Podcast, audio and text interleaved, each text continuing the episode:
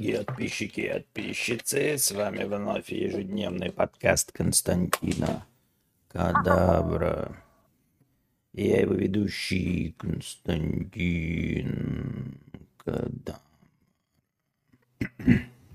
Так, э, начнем сразу с э, заглавной темы. Вот, она довольно странновата, нельзя сказать, что она очень большая для обсуждения, но тем не менее – есть э, над чем э, посмеяться и поточить, возможно, лясы. Возможно, э, уже по заголовку вы поняли, да, почему худые едят, а не толстеют. Возможно, вам будет что сказать на эту тему и поделиться своими историями из жизни, из вселенской несправедливости, когда какой-то худой обестолочь э, жрет как не в себя и не толстеет. Опись жрец с покрытием комиссии. А, без покрытия комиссии, на самом деле. Костя, отличная тема межподкасте. Худые люди, которые едят дофига. Много лет работал с такими, реально много едят. Каждый час плюшки, конфеты, пирожки и при этом стройные. Быстрый метаболизм не объясняет, куда у них идет избыток энергии, калорий. У обычных людей идет в жир. Твои рассуждения – Мои рассуждения а, легки и просты. А, да, существует неклассический разум, который многое объясняет в таких тонких материях, как искусство, творчество, вкус, любовь и все остальное. Но что касается а, низких земных вещей, а, связанных с телесным, а, с нашим физическим присутствием в этом мире, то здесь никаких, в общем-то, загадок нет. Если ты видишь, как человек поглощает какую-то энергию, а потом ее не растрачивает, и тебе кажется, а, что он не толстеет, я, как настоящий жиробубель, естественно, не оправдываюсь какой-то там несправедливостью или еще чем-то.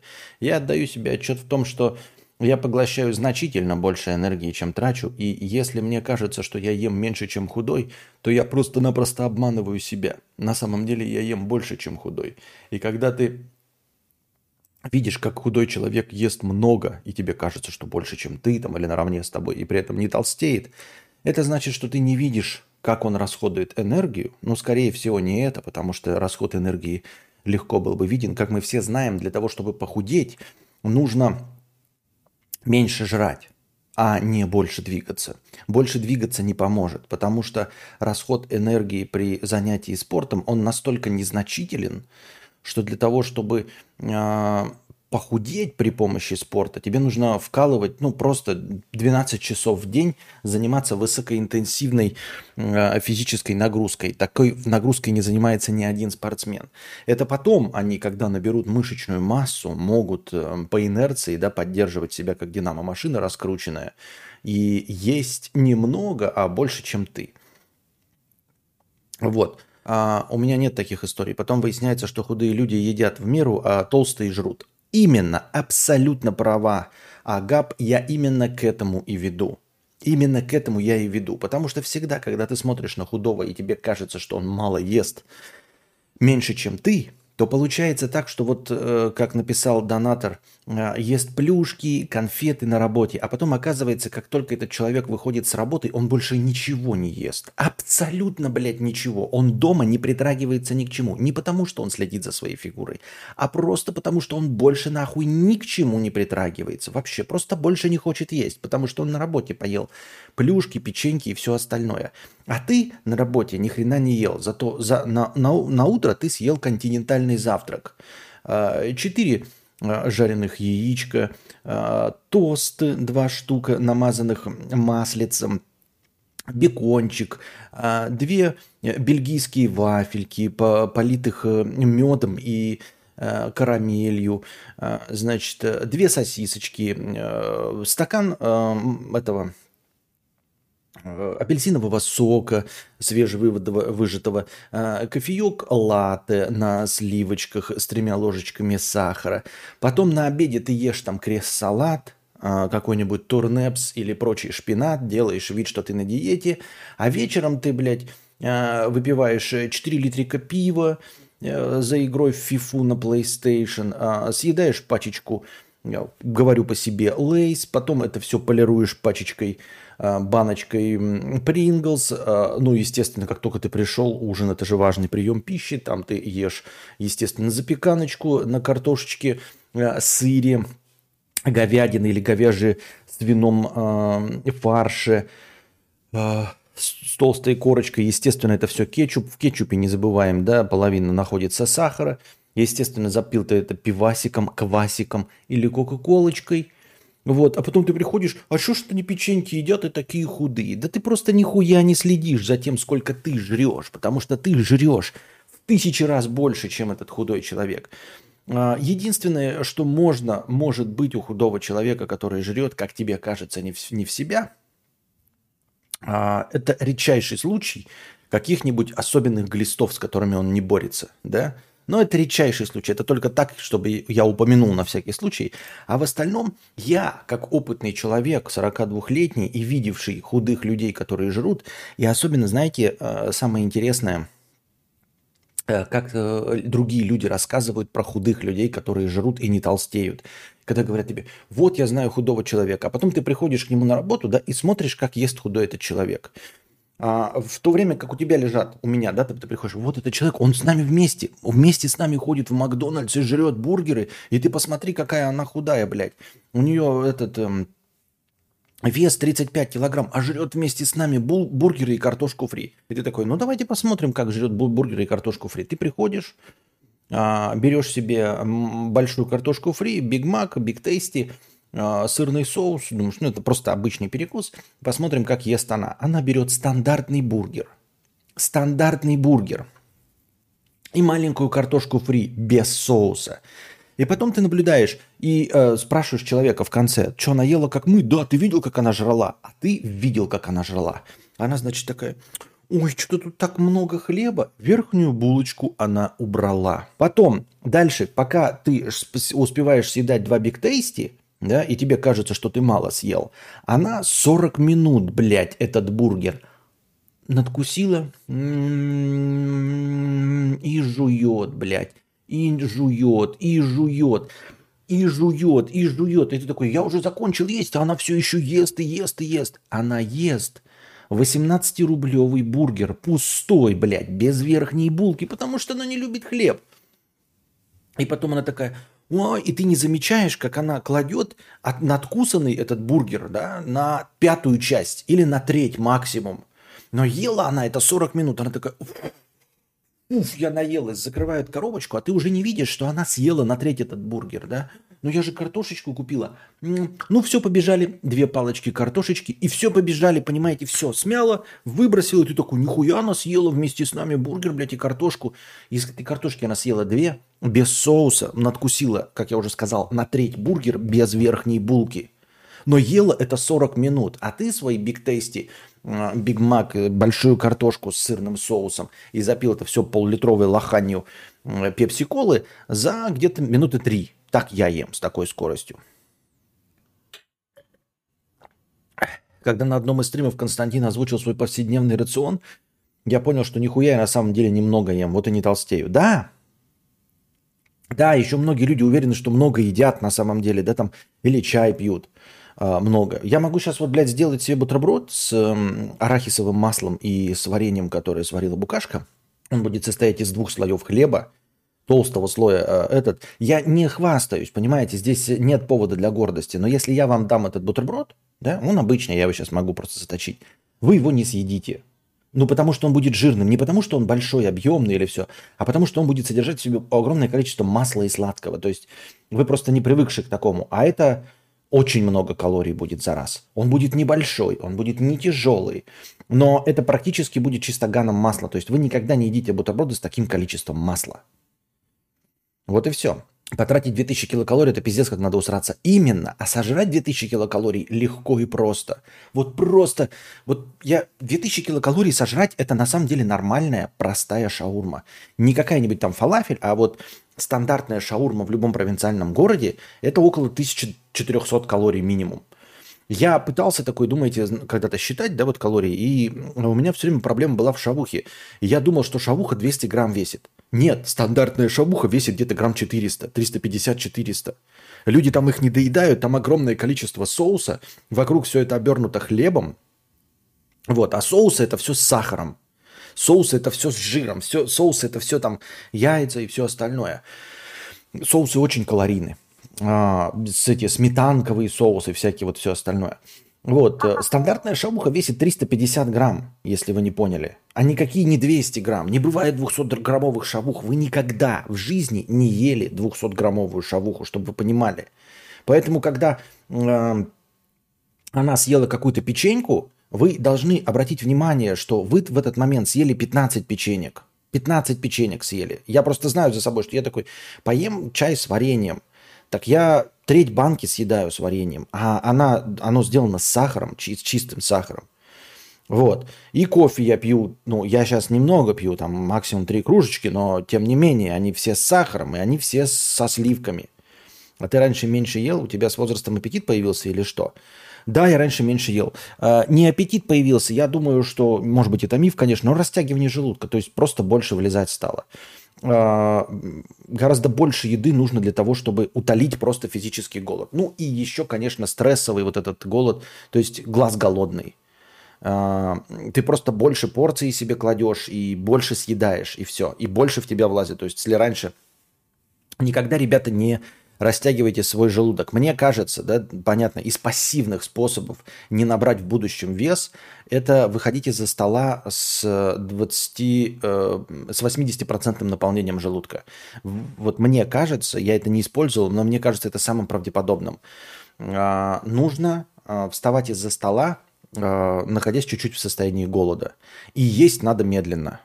Э, эти, это два взаимоисключающих правила. Ну, в смысле не взаимоисключающих, а помогающих друг другу. То есть, если вы не будете соблюдать одно из них, оно вам не поможет. Нельзя быстро есть и выйти э, из-за стола с 80% наполнением. Просто на самом деле вы просто не почувствовали, что вы уже пережрали. А я ем очень быстро. И я э, пытаюсь время от времени взяться за то, чтобы есть медленно. Но меня никогда не получается есть медленно. Я очень-очень быстро ем. То, что я вам показываю в своих мукбангах, когда я ем бургер, да, это просто хуйня полная. Я очень стараюсь медленно жевать. На самом деле бургер для меня это ну, полминуты от силы. Любого размера. Ну, полминуты, может, я, я не знаю, просто не, зака, не засекал никогда. Но если мы сядем вместе с вами именно, вы увидите, как я быстро ем. Вот, и поэтому э, я еще не почувствовал утоление голода, а все уже себя напихал. И за, останавливаюсь я, когда уже полностью пережрал. Вот. Когда мне уже тяжело. А для того, чтобы четко наполнять желудок и чувствовать, чтобы все это утрамбовывать, нужно тщательно еду пережевывать, чтобы э, чувство насыщения не запаздывало со скоростью поглощения пищи. Так я это вижу. Вот это мое видение, я вам вот так рекомендую. Нужно есть медленно, тщательно разжевывая пищу, чтобы чувство насыщения не запаздывало. Именно не запаздывало с, э, со скоростью поглощения. Понимаете? Оно запаздывает. И вот оно, если вы будете достаточно медленно есть, и вот вы наполнились, столько же почувствовали, наполнились, столько же почувствовали, наполнились, столько же почувствовали, на 80% надо всегда останавливаться. Все, тогда ваш желудок не будет растягиваться, и вам в последующем не нужно будет больше пищи. Мне все время нужно больше пищи. Я поэтому и много пью воды, потому что я чувствую голод, но я могу жрать, но тогда я совсем превращусь во, во, во Влада Савельева, а я вместо этого нахуячиваю себя жидкостями и потом бегаю в туалет.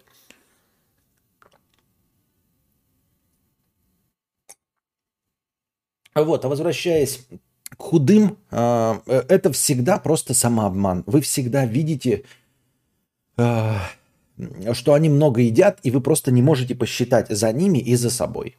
Вот. Я как тоже как жиробубель, который брался за четкий подсчет калорий, а, за настоящий подсчет калорий – над которым а, смеются в всяких, знаете, телевизионных передачах, когда какую-то жирную тетку берут и говорят ей, считайте калории, она считает, они худеют, а потом они, значит, ставят камеру видеонаблюдения и обнаруживают, что она там тут конфетку съела, тут еще что-то съела. Так вот, я считал каждую конфетку, я считал каждую пол ложечки сахара, которые кладу в кофе, каждый грамм э, сливок, которые добавляю в кофе. Вот, каждую выпитую газировку, каждую эту. А, и я обнаружил, что для того, чтобы худеть, да, нужно создавать дефицит в колораже. Его очень сложно создавать. И как я уже с вами делился давным-давно, а, мои личные тоже наблюдения, человеку надо очень и очень мало. Очень и очень мало еды. Просто пиздец как. Если вы начнете считать калории с современными вот этими консервированными продуктами, в которых очень много калорий, да. Ну, понятное дело, что калории это не, не панацея, но это как бы такой единственный более или менее отражающий продукт. Так вот, э, я обнаружил, что вот э, условно э, по... Как же это? Всемирная организация здравоохранения рекомендует есть не менее 1800 и полутора тысяч калорий, если мне память не изменяет, или полутора тысячи, тысячи или 1200 с женщинами. Ну, в общем, эм, условно возьмем, когда устанавливаешь в приложении э, скорость похудения, там самую большую, самую максимальную степень похудения, он не дает тебе э, выставить колораж меньше какого-то числа. И это число, по-моему, могу ошибаться, может быть, там другие цифры, но в целом, например, 1800 калорий, многовато, да? 1500 калорий у мужчины и 1200 калорий у женщины – вы можете меньше этого есть, но Всемирная организация здравоохранения не дает по своим ГОСТам и стандартам э, э, возможности установить меньше, чем полторы тысячи калорий для мужчин и 1200 калорий для женщин э, в приложениях, потому что это опасно для здоровья. Соответственно, максимально быстрый способ похудания, похудения э, по, по, по э, рекомендациям Всемирной организации здравоохранения это есть для мужчины, например, полторы тысячи килокалорий. То есть э, поглощаемые калории минус потраченные калории на необычное движение, то есть все, что касается не состояния покоя, а, должно не превышать полутора тысяч калорий. Полторы тысячи калорий – это уже меньше, чем поглощает тело в состоянии покоя. Усредненное тело, естественно, бывают маленькие, большие, толстые, худые. Но возьмем в среднем по больнице. Среднее по больнице тела а, если ты будешь поглощать полторы тысячи килокалорий, представим себе, что ты ничего не делаешь, лежишь на кровати, вообще никак не двигаешься. Вот. Условно, если ты занимаешься спортом на тысячу килокалорий, да, то ты можешь и съесть больше на тысячу килокалорий. Все равно у тебя для состояния покоя останется полторы тысячи, и ты будешь худеть. Вот. А, разница между а, поглощаемыми калориями и потраченными калориями на конкретный спорт должна не превышать полторы тысячи килокалорий. И тогда ты будешь худеть. Так вот, ребята, полторы тысячи килокалорий в день – это просто пиздец как мало – и это, понимаете, нужно не разово. Нужно всю жизнь так жить. Нужно перейти на эту систему питания и постоянно ее поддерживать. Если вы посчитаете, посмотрите на свои продукты, которые вы едите, и посмотрите, сколько это полторы тысячи килокалорий, вы обнаружите, насколько это пиздец как мало. То есть человеку для здорового существования, если мы уж говорим о нездоровом, то есть можно где-то знаете, чтобы ребрышки светанулись. Нет, не ребрышки, а чтобы просто быть. Вот, ну, с жирцом чуть-чуть, да, может, можно потрясти, можно, блядь, за подбородочек ухватиться, за щечки. Это просто впроголодь. Полторы тысячи килокалорий – это голодание, это чудо голодания. И этим нужно заниматься всю жизнь. А жизнь ли это? Вот это другой вопрос. Если ты живешь в стране, в которой а, больше никаких нет радостей жизни, кроме как поедания еды, то, конечно, все. А, ну, на планете, где нет больше радости, чем поедание еды, то тут мои полномочия все. Так вот, мы сейчас можем условно взять, вы скажете, ну как так? А, я возьму, например, там шоколадку, у нее там 600 килокалорий, да, шоколадка. Просто, когда вы берете большой киткат или большой сникерс, вы обнаружите, ну, большой, я пизжу, конечно, но условно он будет больше, чем 100 грамм. Вы, например, возьмете шавуха такой, посмотрите, да, давайте вот вас откроем. Шаверма, калорийность, да, возьмем просто шаверма, калорийность.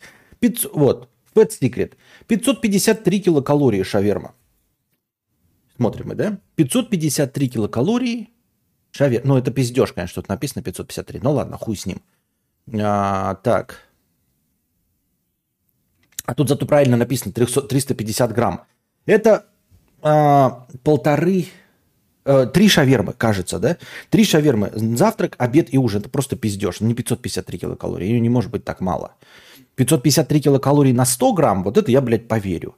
А, просто там будет написано какая-нибудь, знаете, калорийность шавермы 300 а, килокалорий на 100 а, грамм. Это такой, ну 300 килокалорий, значит, я могу съесть, э, ну, 3, даже 5 шаверм могу съесть, правильно? Только там написано 300-350 килокалорий на 100 грамм. А как я уже сказал, стандартная шаверма, она не 100 грамм и даже не 200, как ты хочешь себе посчитать. Стандартная шаверма это 350 грамм. Понимаете? 3,5 умножаем на 3,5. Получаем сколько? Да хуя, одна шаверма на весь день. И то, может быть, даже меньше, чем одна шаверма. И это, вы должны такие понять, ну, одна шаверма на весь день. Ну, может быть, можно? Я вообще, блядь, занятой этот школьник, э, не завтракаю, потом бегу что-то по делам своим. Можно же один раз в день поесть шаверму, правильно? Можно, только надо не пить. Ни кофейку, не-не-не-не-не ни чайку, ни печеньку нигде-то ухватить. Ты не забывай, дорогой друг, что одна шаверма – это одна шаверма. Это больше ни глоточек кофе, ни одну печеньку, ни у кого-то ничего не укусить, ни кока-колки подпить. И нужно так изо дня в день, годами. Ну ладно, полгода, чтобы похудеть, а дальше можно вернуться к 1800 калориям к 1800, то есть плюс, плюс 300 килокалорий, то есть плюс одна печенька, плюс одна маленькая 30-граммовая а, мороженка. Вот. Ты не прав, шаверма реально 350 грамм, реально столько калорий, пишет Альберт.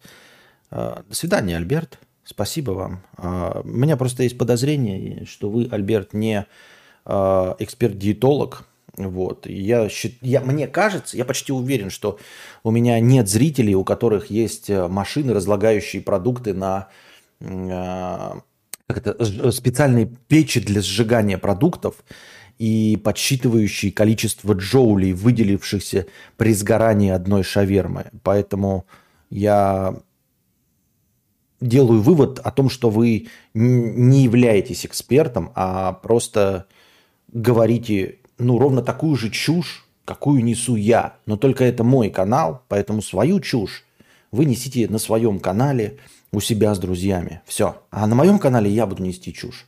Я бы еще позволил вам высказаться, если бы вы были экспертом. Но, скорее всего, вы спиздите, если скажете, что у вас есть специальная печь для сжигания продуктов и выяснения, сколько килоджоулей выделяется при сгорании 350-граммовой шавермы. 1500 а, килокалорий – это про овощи, крупы, отварное, нежирное, никакого жареного, мучного, сладкого. Исключил все жидкие калории, соки, газировки. Вопрос, насколько велико желание скинуть и сила воли. Мы сейчас не говорим про скинуть, желание, сила воли и все остальное. А, вот. Поэтому, э, Альберт, я ни в коем случае вас никак не оскорбляю, ни в чем. Я просто к тому, что ну, вы не являетесь экспертом. А не экспертное мнение здесь рассказываю я. Мы все здесь не эксперты. Вот. И вы, как не эксперт, э, указываете мне на недостатки на своих каналах. Вот на своих каналах вы можете просто сколько угодно нести своей чуши. Но на моем канале только я несу чушь. В этом разница. Зачем мне нужно... Наш же канал называется подкаст Константина Кадавра, а не подкаст э, Константина и Альберта. Вот. На 2К подкасте э, чушь несет Кузьма и я. Потому что это называется 2К подкаст. А это подкаст Константина Кадавра. Поэтому со своей чушью, пожалуйста, в подкаст Альберта. И там какую угодно хуйню несите про то, сколько калорий в шаверме. В моем подкасте я несу хуйню про то, сколько калорий в шаверме.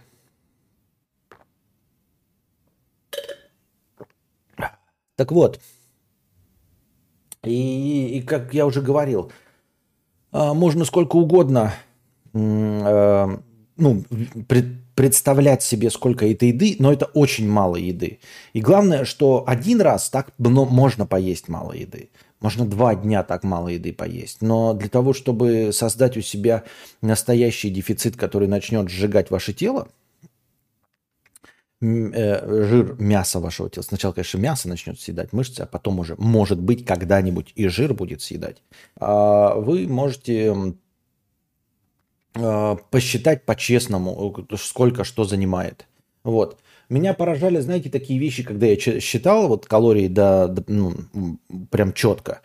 Меня поражало, сколько вот ты такой смотришь, одна маленькая печенька, да, она действительно там какие-то вонючие 50 килокалорий. Но это, блядь, так подкашивает, пиздец. Это так подкашивает любой рацион, одна маленькая печенька. Или добавленное количество вот этого кетчупа. Я не знаю, как вы кетчуп едите, да?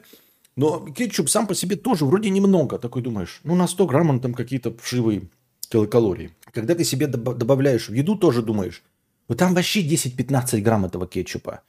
Но если ты сидишь с весами, вот так реально тарелку вместе с едой, оп, обнулил, потом добавил, такой увидел, ну ладно, 17 грамм на самом деле кетчупа. Потом ты ешь, ешь такой, блядь, кончился кетчуп. Ты такой, ну ладно, еще 17 грамм кетчупа. Оказалось, что уже 34 грамма кетчупа. Такой, блядь, ну ладно, 34 грамма кетчупа уже посмотрел, уже калорийность, как у нескольких печенек. И ты такой, блядь, вот без кетчупа было бы норм, но без кетчупа это совершенно сухая, неинтересная, вкусная, ой, скучная еда. Вот. еще вот эти замечательные, подожди, аж попало. Вот вы что тут про жарку пишете, это я сейчас все прочитаю. Еще замечательная, это, знаете, приготовленная пища и сырая пища. Колораж указывается э, сырой еды, а не готовой. Когда ты берешь такой, знаете, э, смотришь, говядина, калорийность такая-то у этой говядины. И ты такой, хорошо, жаришь себе стейк из этой говядины, да, кладешь его себе на весы, такой, хо, стейк 100 грамм, нормально, что, по-моему, даже очень жирно. Красненькое мясо, конечно, не белое. Ну, что, это же стейк, это же 100 грамм, Говядина чистой воды, нет никаких примесей, ничего. Получается калорийность, как у говядины? Нет, пиздобол. Нет, пиздобол. Ты пожарил его на масле, как вы тут написали правильно. А во-вторых, стейк твой ужарился, он не 100 грамм.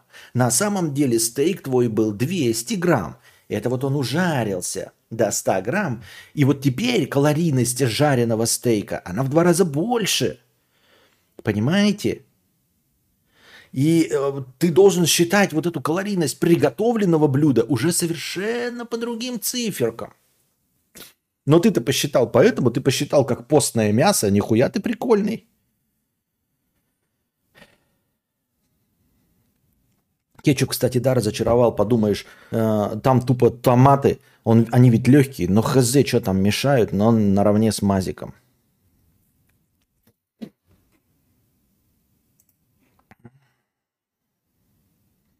Единственное правило снижения массы тела есть меньше, чем тратишь. Посчитайте, сколько вы тратите. Если не двигаетесь вообще, ешьте меньше этого. Гарантированно будете худеть. Моя норма 2100. Но это, говорю, надо годами. Ну, я годами условно, да, имею в виду, что нужно подряд очень много и долго. Подождите-ка.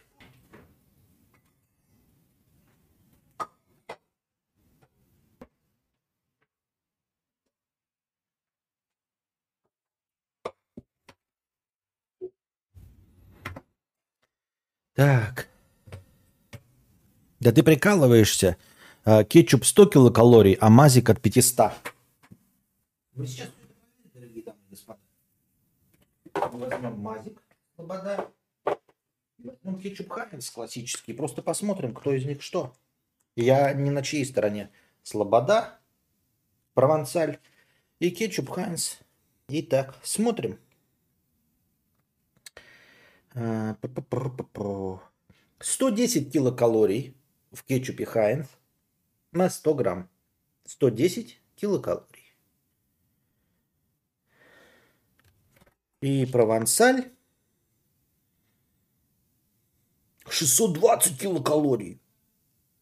Блядь, нихуя себе. 620. 110, 620. Нихуя себе, сказал я себе. Ну-ка, сейчас я посмотрю. А острый кетчуп Хайнс? Также 110. Ничего не поменялось. А вот слобода оливковый тоже 620. Они там не меняют вообще ничего. Кетчуп Махеев шашлычный. 85. Еще меньше, чем у Хайнца. Майонез Хайнс классический густой. Майонез Хайнс. Чё, блядь? 620 тоже. Майонез 620 это вообще классика. Вот. Ложечка дижонской горчицы. Дижонской горчицы 150.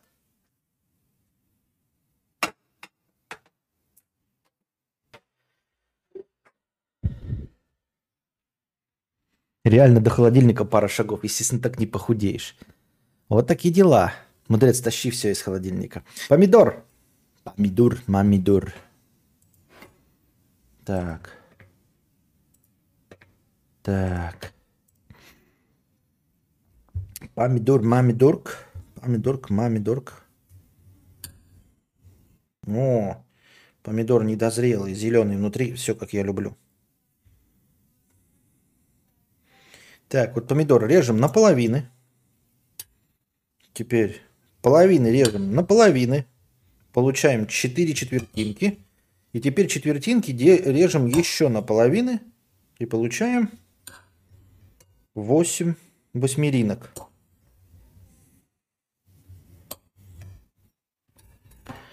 М-м-м.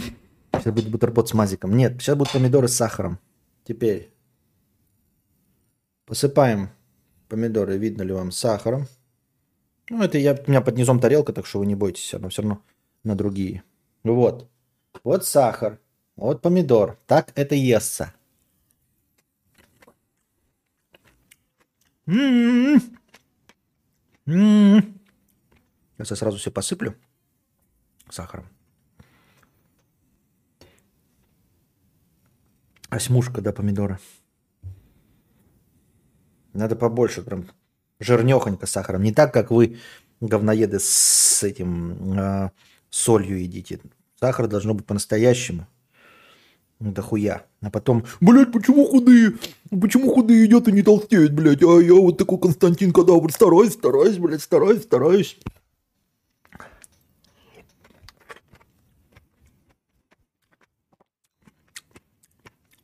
Сахар. Это он уже впитался и размок сахар. Вообще огонь, блядь. Вообще огонь.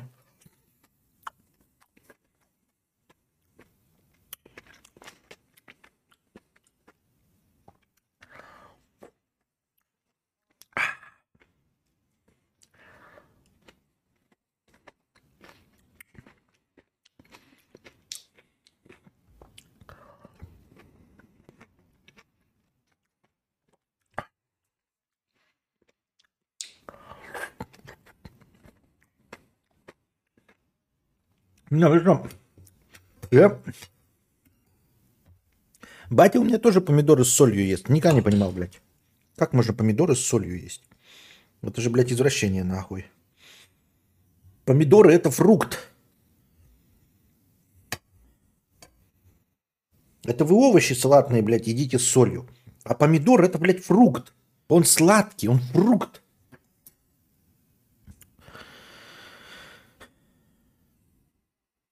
Хотел пойти проверить, каково это на вкус. Им хоть дичь какая-то, написать отзыв прямо сейчас, но дома нет помидоров для теста. Нет, ну вы, блядь, я не понимаю. Я что, эм, вас троллирую, что ли? У меня по лицу похоже, что я не наслаждаюсь? По лицу похоже, что я, блядь, с, с вами играю? Что ли, или чешо? Это мама так на твою узнал? Конечно, мама, а кто еще? Ну, в смысле, в семье это так повелось. Нет, я, блядь, сам попробовал.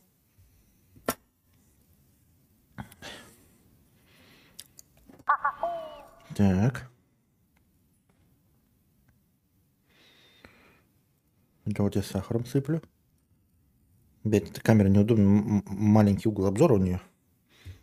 Ну ничего. Помидор, кстати, с хромакеем, видите? А, ну он не зеленый. Недозрелый. Лучше, конечно, недозрелые помидоры. Видите, недозрелые. Крепкие, блядь. Ебанутый дед. Посоветуй чай солить. Чай тоже можно солить. С маслом, который. Не сытить ненадолго. Я просто еще один помидор съем. Можно и макать. Я просто не хочу сахарницу это извафлить.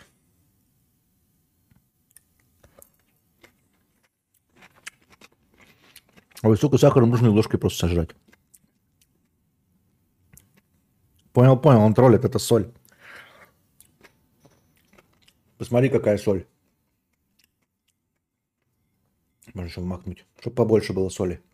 Если ты думаешь, что соль можно в таком количестве есть?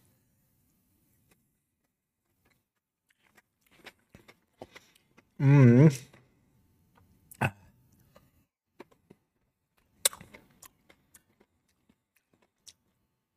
Я попробовал, это полная хрень. Вы ничего не понимаете. Я вас сейчас всех перебаню, блядь, говноеды. Как это называется? Говнари.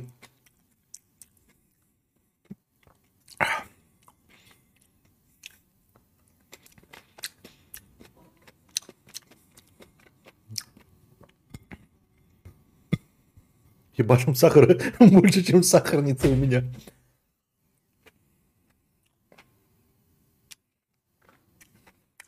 Хочешь попробовать?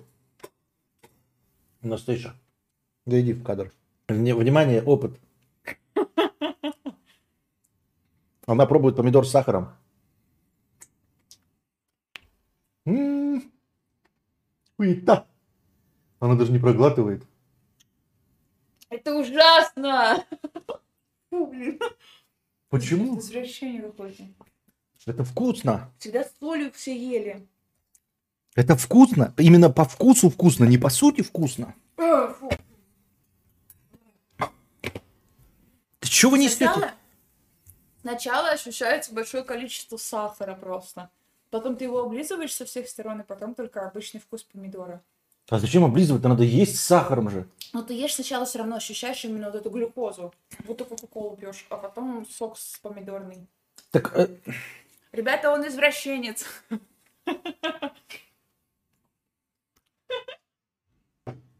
я забанил. Ужасно.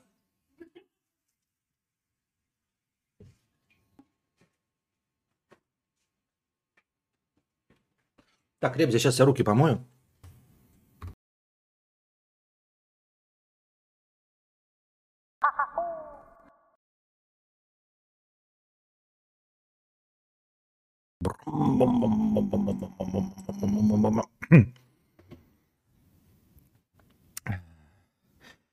Костя, я тут подумал и понял, количество денег это не мерило ума, но мерило полезности. Люди платят за то, что твой продукт как-то пригодился в их жизни. Ум нужен только для того, чтобы объяснить им то, что эта польза стоила денег. Может быть, но может быть. В смысле, да. Но я просто устал думать о том, э, как заработать. Ну, короче. А Я помню, как-то кадавр говорил, что наступит момент, когда он съедет с катушек, сойдет с ума и что-то в таком роде. И он этого и не поймет. Так вот, я думаю, этот момент наступил. А, У нас есть еще шанс его спасти? Нет. Наверное, варенье делает из помидоров. Свежие сочные огурцы с сахаром а, тоже заебись. В длину полосочками нарезаешь, сахаром присыпаешь, самое оно. А, Хорошо, что они не в Питере, можно не волноваться. Знаю любителя сухого кошачьего корма. Как вам такой, Константин Кадавр? Я ж не больной ублюдок, ты чё? Я даже побаиваюсь, когда песен пауза. А вдруг он сейчас огурцовое варенье лопать будет? Он еще и клубнику, которая сладкая сама по себе, сахаром заливает до состояния сиропа и ест эту жижу. Так, продолжаем отвечать на вопросы. На чем мы там остановились? Паренек. 50 рублей. А, 10 месяцев. 10 месяцев отношений девушка заявляет «нет химии, не чувствую любви, ожидания встреч, не хочу быть красивой, не может дать эмоций». А в другие дни говорит, что любит меня, хочет встреч, объятий. Расставания не хочет, просит помощи с психотерапевтом. Я все больше думаю, надо ли мне все это, как быть. Нет, тебе-то оно, может быть, и надо, но ей не надо. Расставайтесь по добру, по, по здорову, а, продолжайте эм, а, жить и искать себе подходящих партнеров.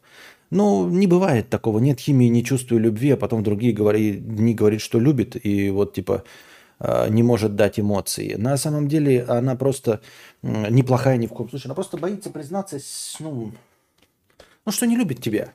Потому что, ну, это же горько и обидно. Вот. э, Но почему мы тебе признаемся? Ну, потому что не мы твоя бывшая девушка, э, это раз. Во-вторых, мы не, не думаем, что ты настолько слаб, например, да? Мне кажется, что любой может с этим справиться. Нет у вас люб- любви, дорогой паренек. Надо завязывать с этим. А, Так ты облегчишь не только себе, но и ей жизнь. То есть оправдывайся еще и тем, что ты должен взять на себя ответственность, чтобы закончить эти отношения. И для себя, и для нее. Это пойдет на пользу и тебе, и ей. И она найдет того, кто больше ей подходит, и ты найдешь того, ту, которая подходит больше тебе. Паренек, беги. Эта херь из тебя всю жизнь высосет, пишет Даниэл. Ну, я не так бы э, жестко, я просто сказал, как я думаю. Вот и все.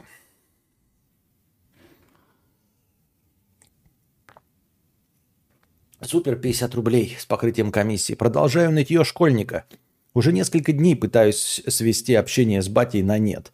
А недавно он говорит, чё с кислой рожей ходишь? Я тогда правду о тебе сказал. Я просто смотрю вдали, пропускаю этот бред мимо ушей. А он вдобавок еще говорит, потом поймешь мои слова. Продолжу в следующем донате. Нет, ни хрена ты не поймешь. А, люди почему-то думают, что они обладают каким-то сакральным знанием. И даже то, что они поняли, э, даже то, э, как ну, даже тот вывод, к которому они пришли, они считают, что он универсален для всех. Что вот если батя твой понял, что ну, условно нужно там бриться каждый день, что ты обязательно это поймешь, и более того, что это есть истина в последней инстанции, потому что он ее вот, эм, через тернии пронес, понял, выстрадал. Нихуя подобного. Э, Лично я обожаю своих родителей, да, они мне никогда не говорили, потом поймешь мои слова, но если были какие-то спорные моменты, когда мне что-то говорили, да, они никогда не пользовались аргументом, что я пойму в свое время. А, Ничего из того, что я считал неправильным в 16 лет, не стало вдруг верным.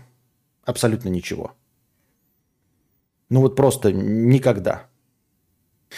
Ну то есть не никогда, а вот были вещи, да, ну какие-то спорные. Они говорили что-то, с чем я был не согласен в 16 лет, с этим я точности также не согласен. И это не касается каких-то а, глобальных вопросов, да, там науки, э, Вселенной и всего остального, а конкретно даже, ну, применительно, например, э, к совершенно приземленным вещам. Дескать, надо там вот покупать какие-то такие розетки.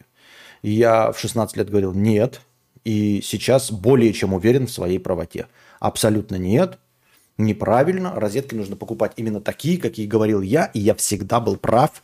И сейчас у меня есть даже доказательства того, что я был прав. Все, но я об этом не спорю никогда, поэтому нет, не поймешь что он был прав. Если он тупой дегенерат, то не будет такого, что потом поймешь мои слова. Нет, не поймешь. Нет. Ничего подобного.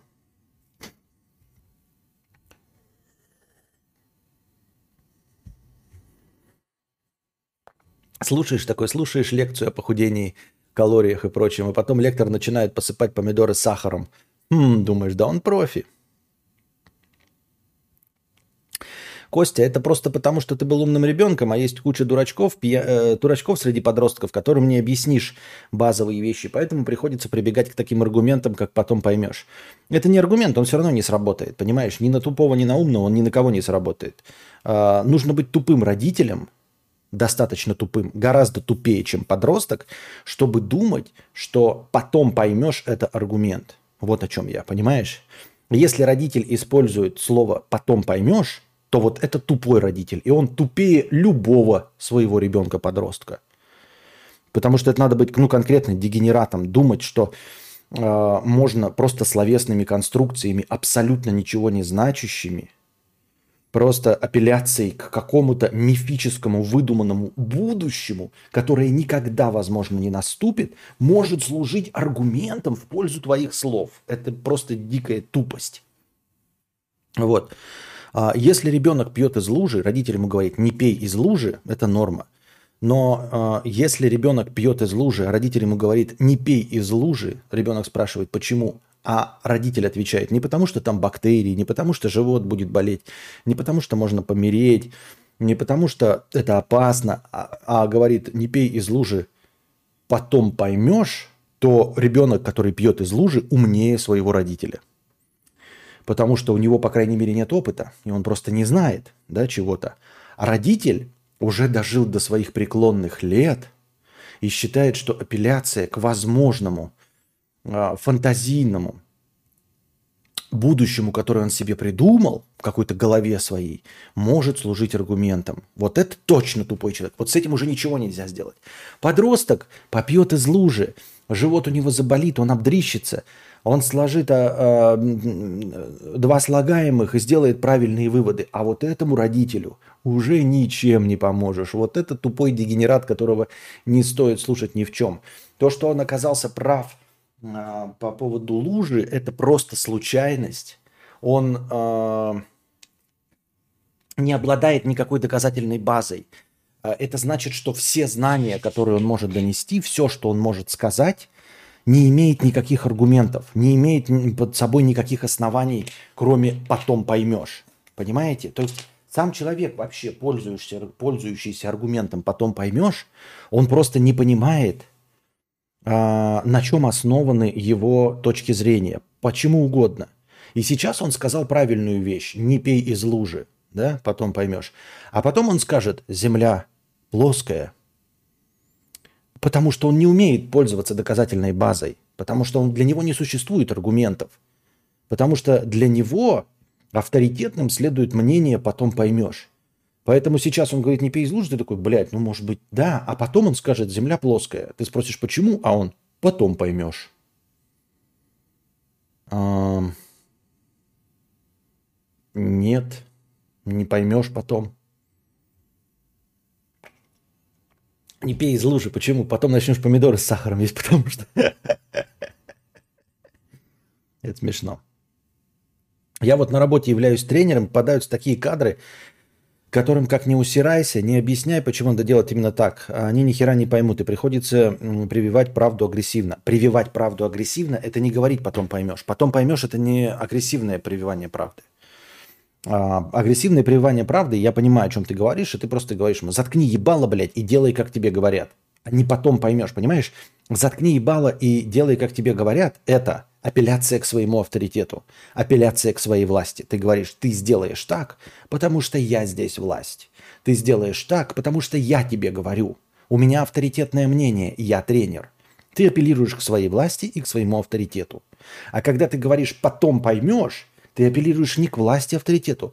Ты апеллируешь к будущему, возможному, которое ты себе представил в голове и что якобы что-то потом такое произойдет, и человек-дегенерат вдруг станет умнее и что-то поймет. Понимаешь?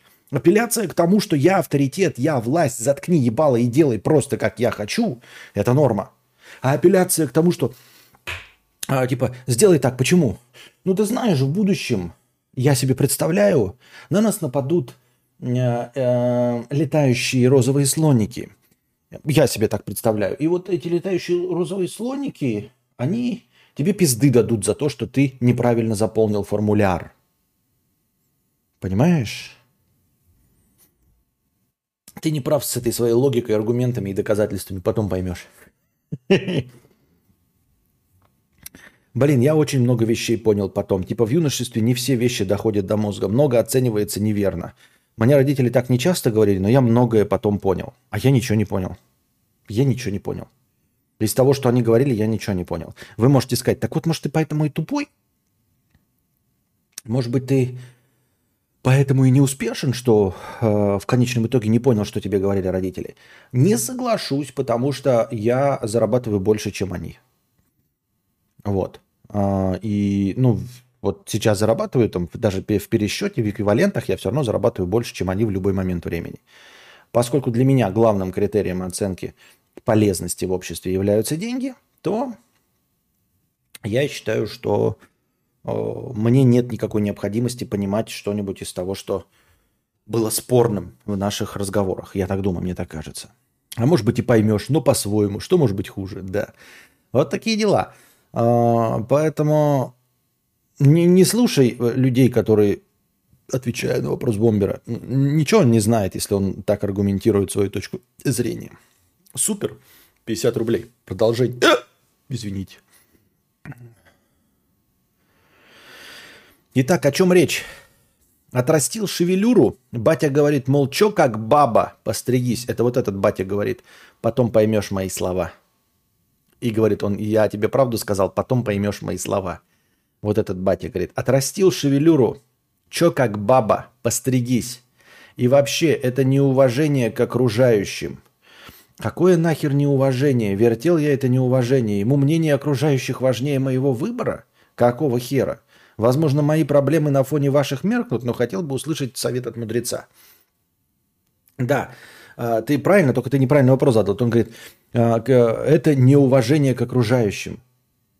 У тебя с батей вообще какая-то проблема, да? Он умственно отсталый у тебя? Как он дожил до своих лет? А почему нужно уважать окружающих, я понять не могу. Что это такое? Это неуважение. Нет. А, во-первых, прическа не может служить уважением или неуважением к окружающим, да? А,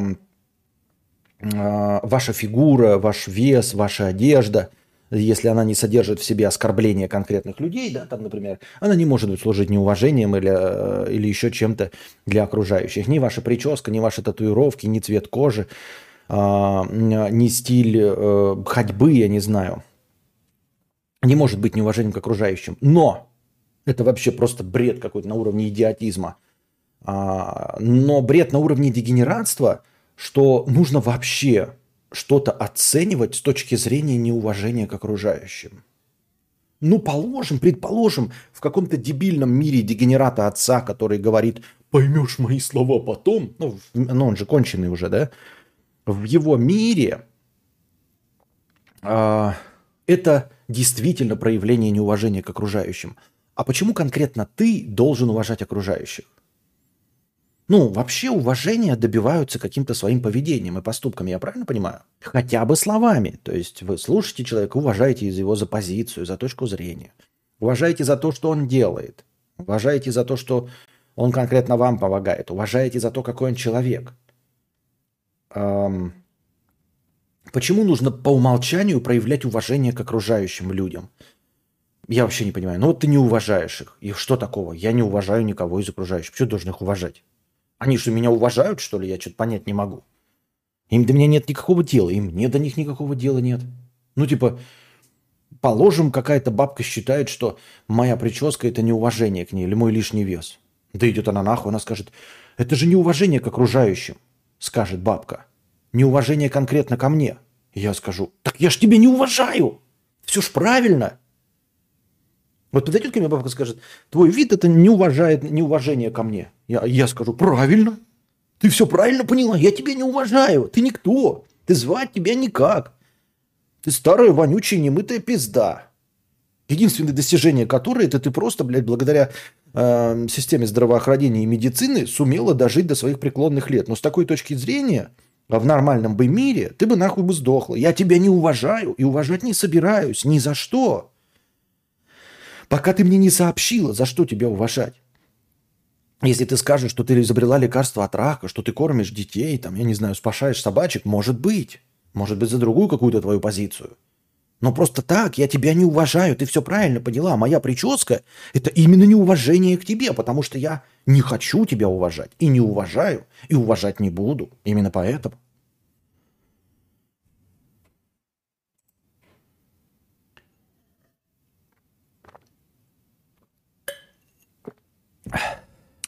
Никита, а пассивно-агрессивным вбивание правды не может быть тогда? А, мы сейчас не говорим не, про конкретно другие. Я же не сказал, что нужно использовать э, аргумент «слушай меня». Я говорил о том, что пьяный покер, когда тренер, он не использует аргумент «потом поймешь», он использует э, агрессивное вдалбливание. Я не говорю, что надо с детьми так поступать. Я э, вообще не говорил о других способах. Я говорю, что конкретно этот ублюдочный. А как у меня тогда? Родители ватаны, но зарабатывают много, гораздо больше меня. Тут э, такая твоя логика и разбивается. Почему твоя логика разбивается? Это значит, что твои родители умнее тебя. Возможно, твои родители умнее и меня. Если они зарабатывают больше, чем ты, ну, скорее всего, они зарабатывают больше, чем я. А, и они умнее, чем мы с тобой. Мы не забываем про доктрину Моргана. Может быть, они очень хорошо поняли правила игры и поступают и выглядят так, как они поступают, потому что это наилучший способ получить деньги. Значит, они умнее, Арториос, чем ты и чем я. Вот так это работает, да. Ну, это в моих. Ты можешь считать себя умнее, чем они, но Если они зарабатывают больше, чем я, значит, они умнее, чем я. Мне кажется, или доебы до чужих причесок это и есть то самое неуважение к окружающим. Его батек это не может понять, мне интересно. Конечно, не может понять. Ты что, мы уже все про него поняли, про этого батька. Там, там уже а, это, шансов никаких нет. Действительно, только молчать и, и ждать, когда ты уедешь в другое ПТУ, и все, и больше с ним никогда не будешь видеться.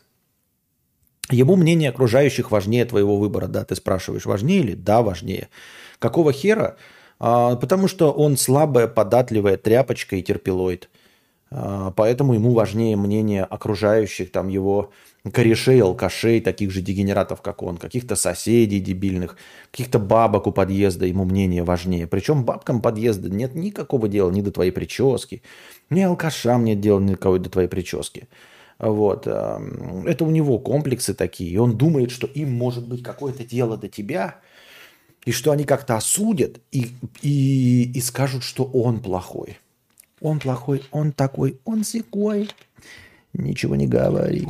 Он это лучшее, что было со мной.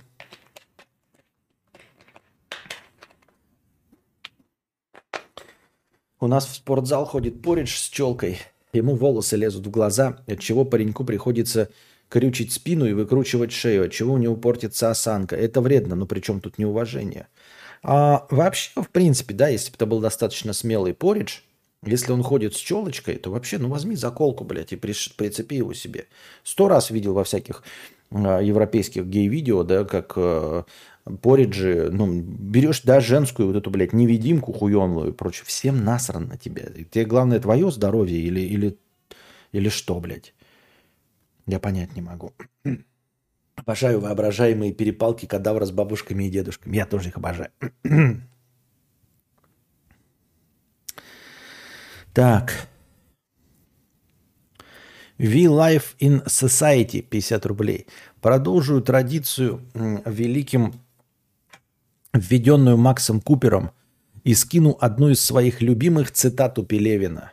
«Будьте реалистами. Идите нахуй».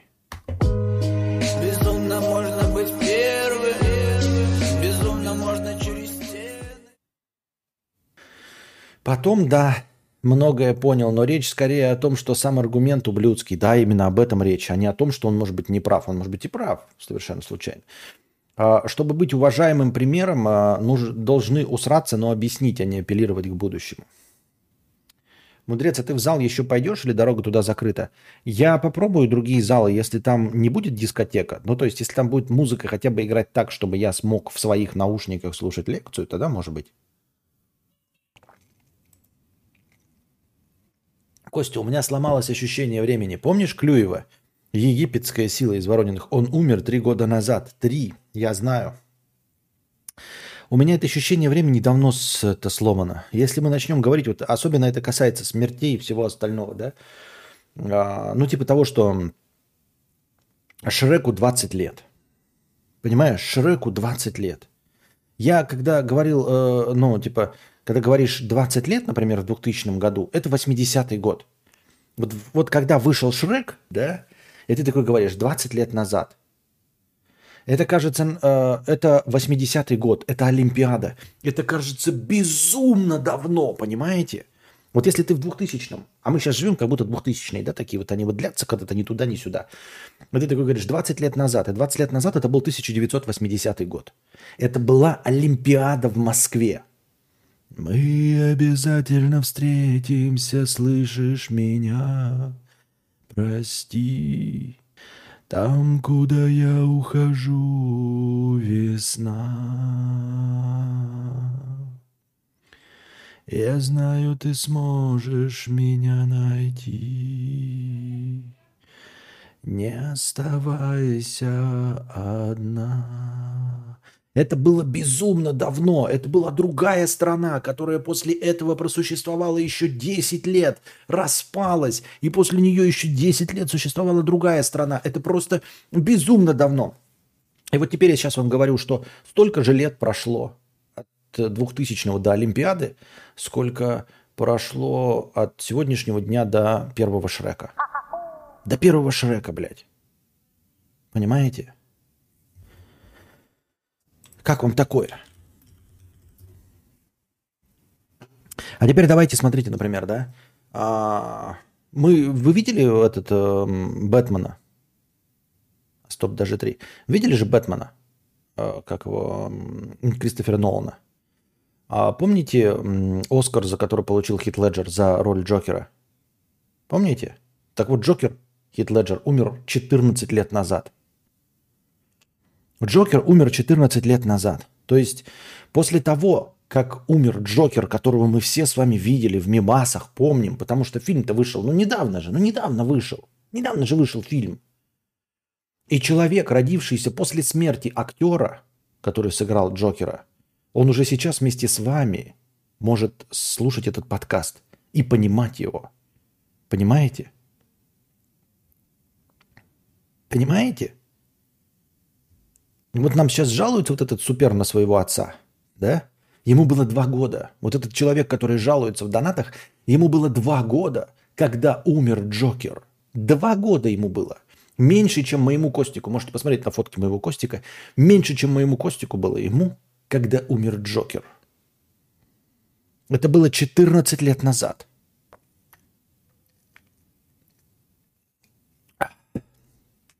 Олимпиада, которая была в Сочи, она была 8 лет назад.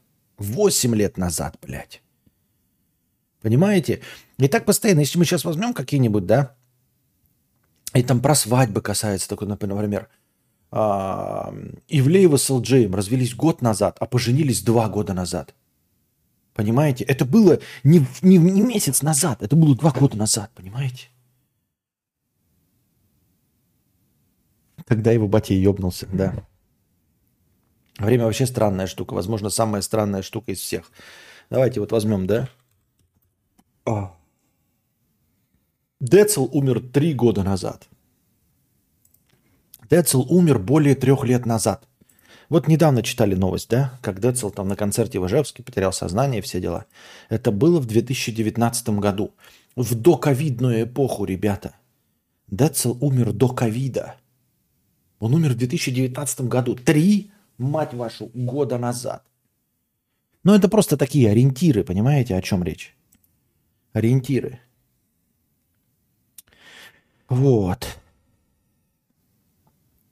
Костя, ох, я вот в бассейне не могу плавать, скучно. Я же на улицу без наушников не выхожу. Выход как вариант Bluetooth наушники или наушники плеер. Э, все с костной проводимостью. Знаешь, э, что про такое? А, знаю, не пробовал ни разу, но меня что-то смущает костная проводимость, потому что мне кажется, что, блядь, это низкие вибрации, передающиеся в кость. Ну, типа, блядь, ничего хорошего в вибрациях костей быть не может вообще в целом. Вот это костное проводить, вот я прям, э, мне э, сама технология уже по описанию, что это аж срань какая-то вонючая. Вибрации в кость, серьезно? Ну, типа, это правда, ну, что они вибрируют. Просто насколько это может быть полезным. Нам там пугают насчет волн 4G связи и 5G, а тут ты сам э, уже с доказанной технологией заставляешь вибрировать свои кости. Я прям вообще не хотел бы это ну, типа, не рассматриваю вообще на серьезных щах. Попробовать, конечно, можно, как, как, каково это, но, типа, себе я не хочу покупать.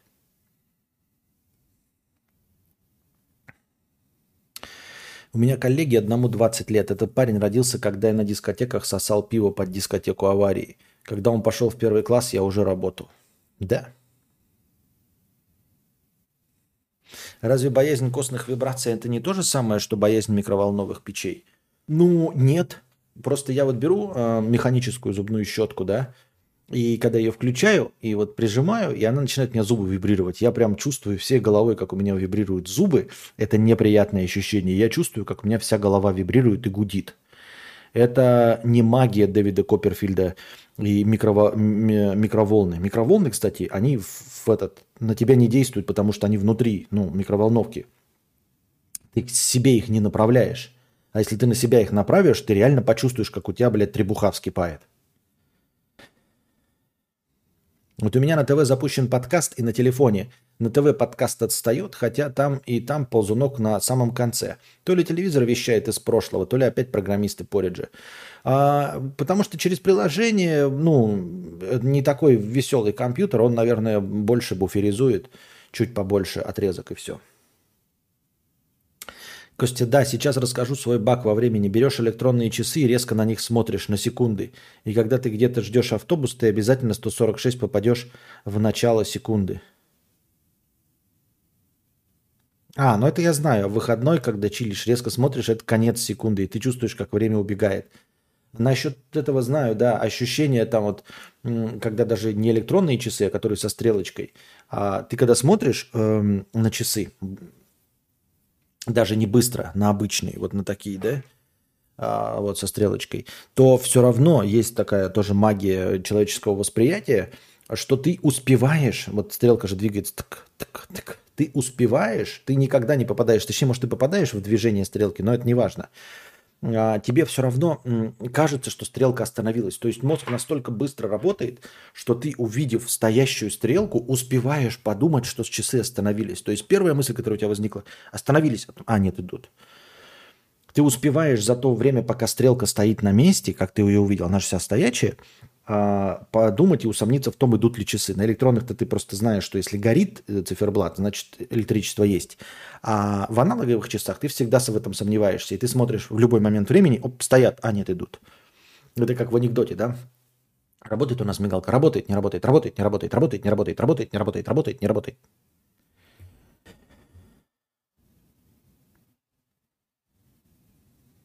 Нет у меня но у меня нет ощущения, что я старый. Я себя изнутри так ощущаю, как и 20 лет назад, но время по-другому ощущается, да. А, а я, у меня есть такое ощущение, что я старый. Но э, ровно так же, как у тебя, а, оно такое же, как и 20 лет назад. Только я себя 20 лет назад чувствовал а, 80-летним, и сейчас чувствую себя 80-летним. И через 20 лет буду чувствовать себя 80-летним. А в 80 я буду чувствовать себя 80-летним. Вот. Такие дела. Если ты понял, о чем я, у меня это работает всегда. Заметил в детстве и по сей день работает. Говорят, у трупа, если на нем были механические часы, они остановлены в момент смерти. Это вообще правда? Нет. Э, это про авариях. Причем здесь труп? Ты вообще связь потерял. Просто, в принципе, логическую связь потерял. А, очень часто слабые ну, наручные часы, если человек умер каким-нибудь эм, насильственным образом, да, Например, в него выстрелили, он может упасть неудачно и часами ударятся, и они остановятся, если это плохие часы. Если не плохие, они не остановятся и будут идти. А в авариях очень часто практически любые часы, если а, удар был такой силы, что убил водитель, пассажира, ну, в общем, любого, кто находился в кабине, то, скорее всего, это убьет очень э, чувствительный механизм часов механических. Они что ж чувствительные? Там мелкие детальки. Если тебя настолько сильно ударило чтобы прекратить работу твоей внутренней требухи, а там же довольно большие органы внутри тебя, то уж точно это, скорее всего, сломает э, работу твоих часов. Вот, поэтому в большинстве случаев, если ты, ну, труп какой-то вот от удара умерший, то вместе с ним останавливаются часы, поэтому это служит моментом смерти. По ошибкам в восприятии времени у меня с Крымом. Кажется, как будто год-два назад были шуточки-мемасики – а прошло уже 8 лет. Да, да, да, да, да, да. Но я просто сказал про Олимпиаду, но имеется в виду то же самое абсолютно.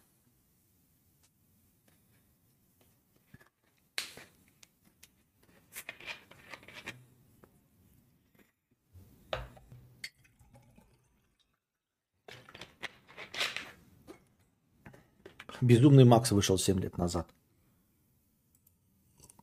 О, мы уже ушли в минус, нихуя себе, нихуя себе. Так. Ага. Че, мы продолжаем или что, тут две простыни текста, а мы что-то в минус ушли? Суббота, вечер, вы что, больше не хотите ни о чем разговаривать? Не хотите продолжать этот веселый вечер? Костя, прости меня, я пробухал зарплату. Это что? Руки-ножницы 300 рублей с покрытием комиссии простыня текста. Помогать нельзя, бросать. Ох, и стрёмные эти твои темы про время, крепота. А что, нормально все. Есть, привет, Костик. Есть у меня один друг, который пытается помочь одному товарищу. Этот человек просто попросил о помощи, и мой друг на полном энтузиазме захотел ему помочь. Товарищ, конечно, еще тот чудак, но мой друг его любит, и уважает за определенные качества. Часто нам о нем рассказывает. Друг говорит, что помогает товарищу бескорыстно и что ему прям по кайфу. Заодно и для себя какой-никакой опыт хочет получить. Но с другой стороны, он хотел бы получить хоть какую-то благодарность за свою работу. Благодарность даже не от этого товарища, которому он помогает, а от его окружения. Пару раз такое уже случалось, и друг был прямо приятно удивлен реакцией на свою помощь. Окружению понравилось, а он ощущал прекрасное чувство причастности к чему-то великому. И вот встречались мы на днях, пили кофе, и друг снова рассказывал об этом человеке. Говорит, что уже давно отправил ему несколько новых работ, и недавно еще одно, но в ответ тишина. И друг не понимает, что не так. То ли это товарищу не понравилось, то ли ему это не нужно, то ли он забыл, то ли забил. Странно все это. Сам ведь промощь просил о помощи, а теперь уже что? Ему, правда, э, хочется и нравится помогать, и он делает это с удовольствием, вкладывает душу, старается сделать смешно, чтобы это цепляло, но в то же время, чтобы никого не обидеть. Но, как и любой художник или писатель, ему хотелось бы получить одобрение публики. Даже если творец находится в одной комнате со зрителями и просто тихо стоит в стороне и наблюдает, как люди аплодируют. Не обязательно выдавать себя. И вот друг спрашивает у меня совета, но я не знал, что ему ответить. Посоветуй, мудрец, как ему быть? Где ему поставить запятую? Друг и меня часто выручал бескорыстно. Он порядочный и честный. По скриптам, не порочно ли это желать без движения э, или двигаться без цели? Атлант расправил плечи. А это уже вопрос э, тому самому товарищу. А, слушай, я не знаю, как э, что товарищу э, э, посоветовать или не знаю, какие-то у вас отношения с товарищ, какой-то друг, товарищ, друг помогает товарищу, товарищ помогает другу, какие-то окружающие аплодировать, не очень понимаю, о чем идет речь. Вот. Э, и как помочь в данной ситуации, я тоже не знаю. Просто, ну, типа, я же не в отношениях с вашими там товарищами, друзьями. Э, что-то товарищи, какие-то друзья. Ну, типа, я не знаю, если ты сказал там вопрос денежный или что-то такое, я, я не понимаю, о чем речь. Товарищ помог другу, а друг не ценит? Или что? Или друг помог товарищу, а товарищ не ценит? Я что-то как-то, ну, не, не очень понимаю, о чем, ну, типа, большая простыня, но слишком много слов. Это рэп был, пишет Эндрю Кузнецов. Что за набор слов? Не знаю, что это за набор слов был. Лешка, посидим еще. Спасибо. Вот. А, к сожалению, очень сложно. Очень сложно понять. А, вот. Но я вдруг вспомнил другую тему. Знаете, а, как бы это ни звучало кощунственно и по-сексистски, да, терпеть не могу женские разговоры с намеками и экивоками, и, знаете, с надеждой, что мужчина что-то поймет. Вот. Э, ну, типа, когда женщина что-то делает, да, или несколько женщин собираются подругами, там, типа, ой, мне понравился парень. Вот, она говорит, мне понравился парень. И они такие, все э, женским сборищем решают, значит, как ей добиться успеха у этого парня, как добиться внимания. И они что-то делают, что-то делают, потом в итоге у нее ничего не получается с этим парнем, и через 20 лет они встречаются с этим парнем, и она говорит, вот мы это делали, а он такой, что делали? Ну, типа, ты мне нравился, я вот всеми силами э, старалась тебе это показать. А он такой, что? Когда? Она скажет, ну вот 20 лет назад. Такой, ничего же не было. Мы же с тобой были просто друзья. А она скажет, ну вот это было вот, показать, что ты симпатичен, вот это, что ты мне интересен. А он скажет, я нихуя не понял. И будет прав, потому что, ну, как бы это по-сексистски не звучало, мужчины такие. И дело здесь даже не в мужчинах касается, а может быть и, и, и женщин, и мужчин, всех остальных. Ребята, а, если любите и хотите, ну не любите, а ну, вообще, если преследуете какую-то цель и хотите что-то кому-то э, донести, то доносите правильно. Э, не нужно никаких э, вот этих э, метафор, э, не нужно поведение в расчете на то, что кто-то что-то, блядь, э, через три пизды поймет. Понимаете, да? Ну вот, например, пьяный покер. Я услышал про аплодисменты. Он пишет пьяный покер, например, да?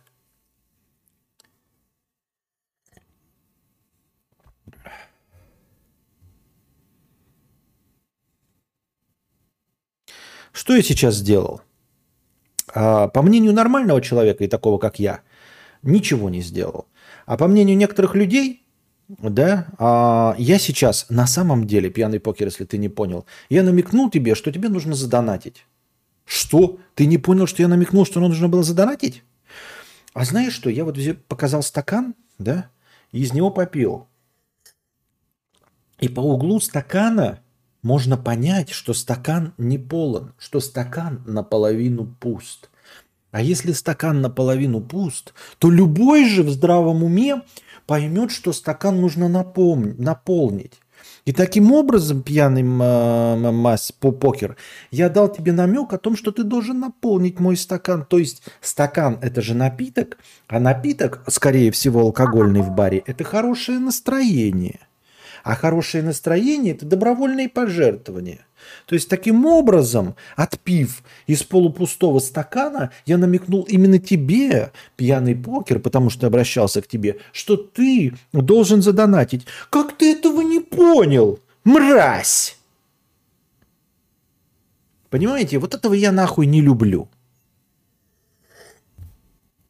Если хотите что-то сказать, то говорите прямо. Ребята, Видите? Не хватает донатов. Сука, ну почему одни нищие сидят? Где нормальные мужики с баблом? Ну хули тут одни нищеброды, блядь? Ну хули все нищие такие? Ну хули вы нищие, блядь, такие уёбки? Вот. Поэтому, если хотите что-то сказать и спросить,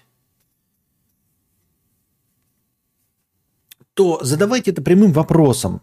Без 300-рублевых донатов и всего остального. Вот вы сейчас прослушали, ребята, простыню текста, да? А сейчас пришел донат. Товарищ, это Петр Борисович, 100 рублей. С любовью и сердечко. Вы понимаете, что на самом деле вся эта простыня текста сводилась к тому, что перевожу на русский язык, на человеческий язык, как это должно было быть. Кадавр, ёптать, я постоянно шлю тебе нарезки Какого хуя ты молчишь и не выкладываешь их? Они понравились или не понравились? Какой в них минус? Почему нарезки, которые я тебе кидаю в предложку, не выкладываются на канале? Что с ними не так? Это было на самом деле. А вы прослушали какой-то, ну, до этого вот эта простыня текста была – это надежда, что человек поймет какие-то намеки, понимаете? Вот вам настоящая иллюстрация. Вот это простыня текста и то, что я вам сейчас сказал. А вы даже и не поняли, даже, ну, э, потому что вы не должны были понять, потому что вы нормальные люди. Для вас это был просто набор текста. Это просто был набор букв про кого-то товарища, блядь, каких-то друзей, какое-то что-то делать, какая-то благодарность. Аплодисменты, ребята, если вы не поняли, они должны были быть от вас. Это вы, то окружение, которое должно было хлопать в ладоши. Вот пьяный покер, это про тебя, про аплодисменты, это было про тебя, если вы вдруг не догадались. Это про вас. Это Гумба Тайм. Кто-то задонатил полторы тысячи рублей, чтобы встряхнуть этот стрим громким неприятным звуком. Но не сегодня. Слушайте спокойно. Упорочка пишет, к сожалению, мужики тоже такие есть, которые общаются с намеками. Понять такого можно, если вы в принципе друг друга понимаете, а так нахуй. Правильно, правильно, я тоже это и сказал, что это я тоже с точки зрения сексизма сказал, что у женщин это встречается чаще. Но на самом деле ты абсолютно права, да. А, к сожалению, это черта просто абсолютно всех людей. Как мы видим, да, это же писал тоже не Даманом. Вот эти полунамеки и все остальное. Я примерно догадывался, пишет Рейвен. Вот. И вот эти полунамеки, полухуй пойми что, а, вместо того, чтобы прямо что-то сказать. Э, и действительно, да, этим страдают и мужики. Это тоже как в, в новом тикток анекдоте, типа, девушка, можно с вами познакомиться? А, а я лесбиянка. А, а я веду себя как баба. Э, ну и вот, и Сука. Не сидеть мне на Твиче. Ну так вот.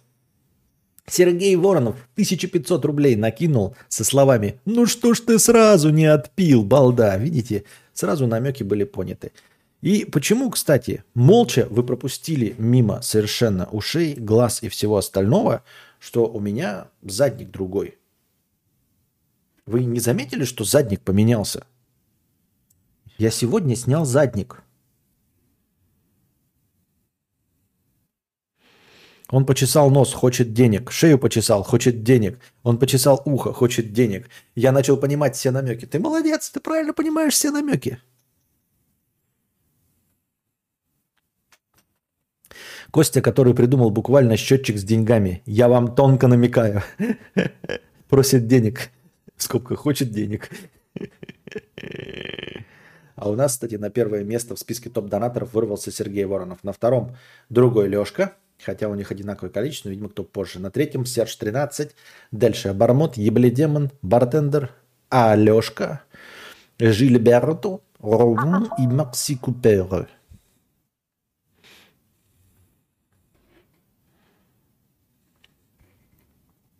Бля, только зашел, вижу, что цветочный сидит тут, понятно. Задник хороший, эти цветочки на кладбище. Все на кладбище снимается, да, конечно. Так повернись жопой и заценим твой задник. Нихуя ты, блядь, человек-шутка. Вот. Такие друзья. Э, такие дела. Кадавр запустил стрим, он хочет денег. Да. А, к сожалению, все объясняется легко и просто. Я безответственный и безалаберный хуй. А, когда приходят нарезки через телегу, их нужно скачать, а это долго, да, потому что у меня не премиум телега. Потом отсмотреть, а я терпеть ненавижу себя отсматривать. И потом это все еще залить. Это все будет заливаться. А, как только я их посмотрю, я обязательно отвечу и напишу по каждой типу. Вот эта нарезка отличная, вот эта нарезка не подходит по тому-то и по тому-то.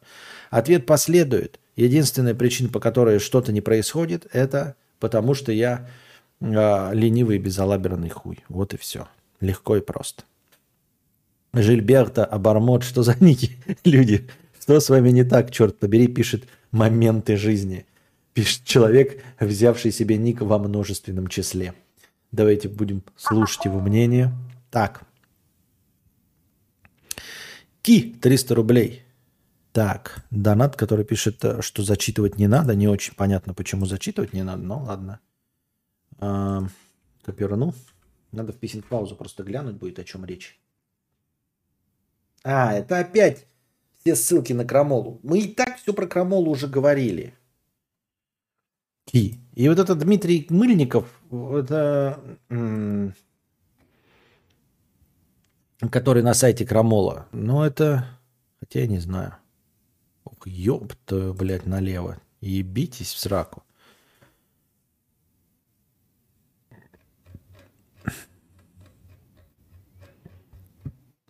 Понятно. Так. Не, ну я заметил задник новый, ничего рельсового в нем не увидел и ничего не написал. Ну разве что переход с конца в начало слишком резкий. Но чтобы об этом писать... Не, ну а он потому что движимый. Ну я имел в виду, что такой равномерный, зеленый, без, э, без планов. То есть это один план, видите, плоский задник. Все в фокусе, один плоский. И много движения в кадре. Разве это плохо? Разве плохо, что движение в кадре? Ну, то есть все время какая-то движуха. Хотя, может, оно и нахуй не надо. Вот вы, например, я перешел на вебку, а вы даже не просите вернуться на, на, на отличную камеру с супер этим. Ну, то есть как бы цвет нормальный и все. Дрищ 100 рублей. Я классический дрищ-эктоморф. Хожу регулярно в зал два раза в неделю. Чуть более чем за один год набрал 10 килограмм мышечной массы. Очень тяжело набирать вес, несмотря на то, что пью гейнеры и протеин. Набирать вес, чтобы хорошо выглядеть хорошо, гораздо сложнее, чем сбрасывать. Нужно больше пахать. Эм, ну, короче, смотри. Дрищ, э, во-первых, ты не еду ел, из, от которой мы жиреем, да? Мы же не массу набираем. А точнее, мы набираем э, жир, а ты хочешь выглядеть хорошо. Это две разные вещи. Если бы ты хотел набрать просто 10 килограмм, то просто жрал бы со мной, не двигался и набрал бы 10 килограмм быстро. А ты набираешь вес в мышечную массу, и ты пьешь протеины и гейнеры, которые состоят из белка на очень большую часть, которые, ну, вот гейнеры же, они, по-моему, в идеальном соотношении, да, это КБЖУ, вот, поэтому это правильное питание. Ну, может быть, оно там желудком странно воспринимается, но по соотношению КБЖУ это правильное питание. А мы жиреем от э, сладкого, мучного, жареного и всего остального. Этого ты, ты не ел. Если бы ты это ел, то ты бы легко и быстро набрал 10 килограмм, только ты не стал бы, у тебя просто бы брюхо образовалось и 18 подбородок. Вот. Плюс ты еще занимаешься, скорее всего, силовым спортом, а это значит, что э, ты накачиваешь мышцы, благодаря гейнерам и протеинам мышцы накачиваешь, а эти мышцы еще быстрее сжигают твой именно жир. Кстати, в намеках один плюс все-таки есть. Если, допустим, переписка 18 плюс, и вы такими намеками перекидываетесь, то это хотя бы возбуждать может. А, это если намек понятен. Но люди не обладают мастерством намека, понимаете? А, поэтому ты можешь вести переписку 18 плюс, а человек думает, что у тебя шизофазия. В лучшем случае. То есть он думает, что что-то не так и не догоняет, и думает, что у тебя шизофазия. А в худшем случае он даже не поймет, что разговор у вас э, и вообще идет как-то не так. Ты там, значит, э, коллега по работе, вы занимаетесь поставкой. Вот тебе понравился, значит, какой-то там человек, который поставляет вам условно какие-то медицинские препараты. Ну, или какую-нибудь оборудование подставляет, да? И ты там ему пишешь. Например, так он приехал один раз, и ты увидела, блядь, бравый молодой человек. И ты ему пишешь, это упорочка из а, отдела, не знаю, бухгалтерии какого-нибудь. Ты пишешь так, это упорочка из отдела бухгалтерии. Как читает он? Это упорочка из отдела бухгалтерии. Блядь, сука, что там? Вы знаете, мы все проверили, все отлично, но не хватает одного поршня. Поршня одного не хватает, как читает он. Мы все проверили, все нормально, не хватает одного поршня. Блять. Сука. Где не хватает поршня? А, а, у меня не хватает поршня. Мне бы хотелось э, увидеть ваш поршень как можно быстрее, если вы понимаете, о чем я, как он читает. Мне бы хотелось, чтобы вы быстрее доставили поршень, потому что его не хватает. Какой поршень? Какой поршень, бля?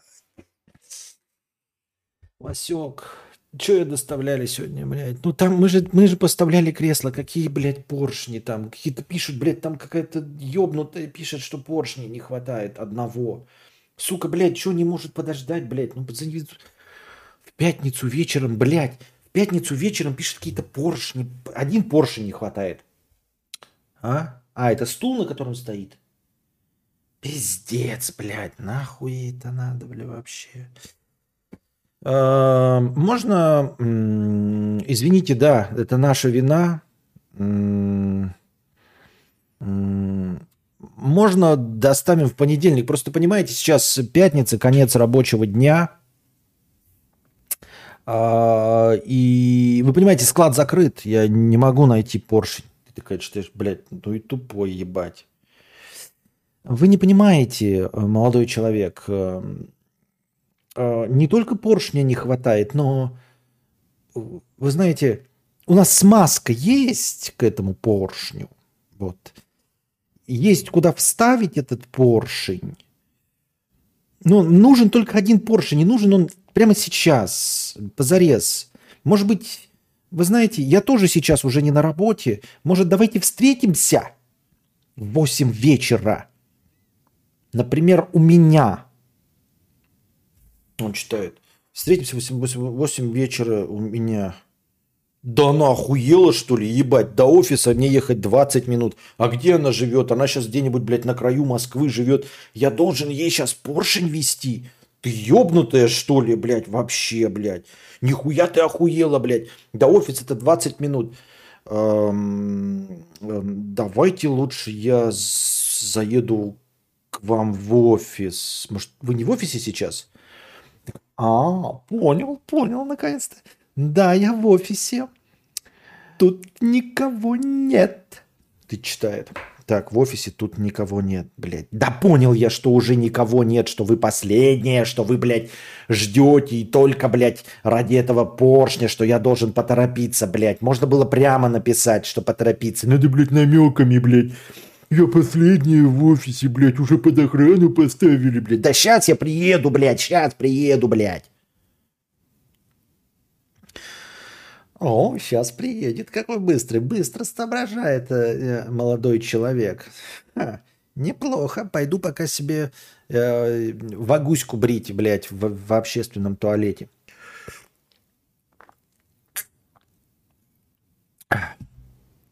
Вы э, заходите сразу в офис, а я сейчас подготовлюсь как раз к вашему э, приезду.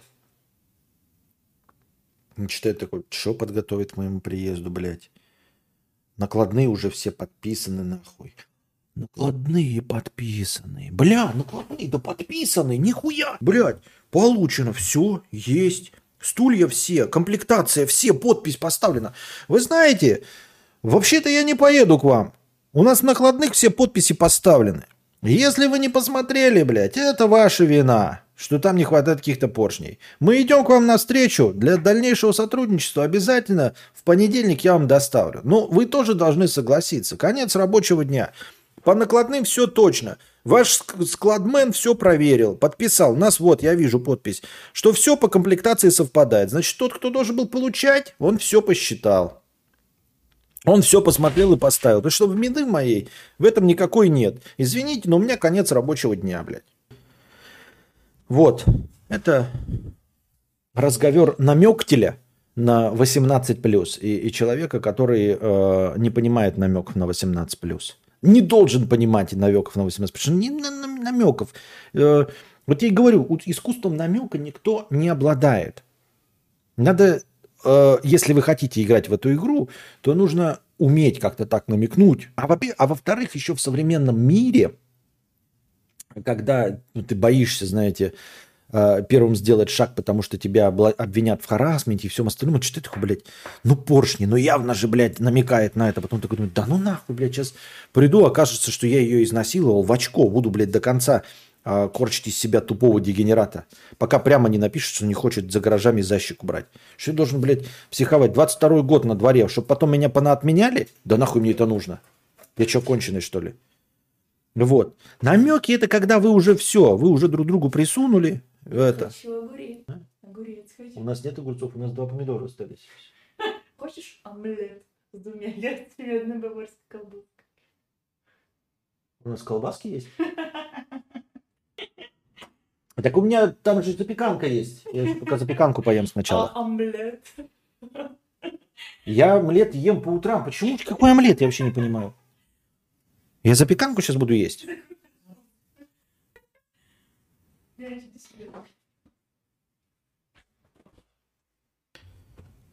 Какие-то, блядь, огурцы, омлет. Что за, блядь, бред какой-то?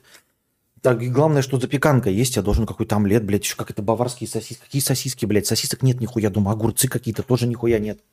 Я не люблю огурцы. Почему вдруг? Ну и вот. Эм. Было бы пиздато пить из пустого стакана. Ам, На чем бишь я остановился?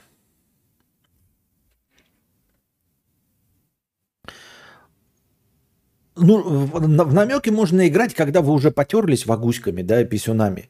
И, э, ну, уже знаете, о чем идет речь, и тогда можно намекать про поршни и все остальное. А если с нуля, то и рассчитывать на то, что собеседник с той стороны поймет, он может понять, наоборот, где нет а, никаких намеков, воспринять неправильно. Но в 22 веке, 21 веке, в 22 году я рекомендую, нахуй, ребята, а, на эту фигню не покупаться, чтобы потом вас не обвинили в сексуальной агрессии, в сексуальном хищничестве, в харасменте и всем остальном.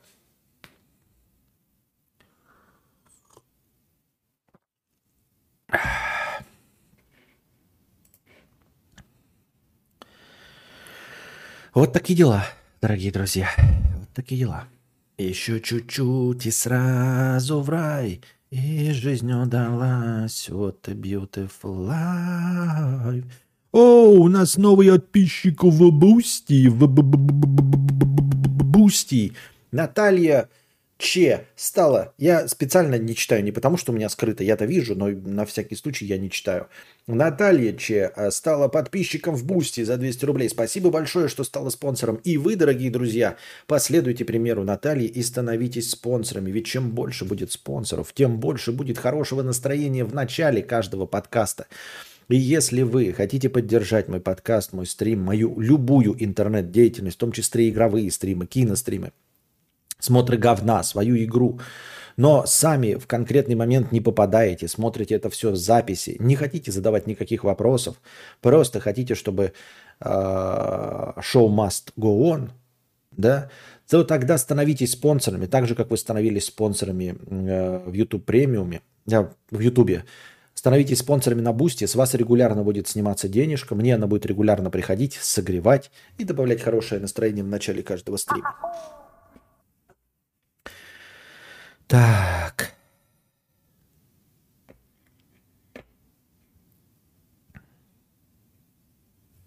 Павлик 500 дублей. 500 дублей.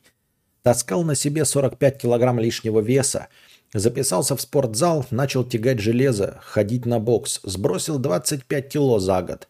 Дальше вес перестал уходить. Сколько бы я ни потел в зале – чтобы скинуть оставшуюся двадцатку, нужно сидеть на диете, а это выше моих сил. Я все еще жирный, но еще выносливый и шустрый.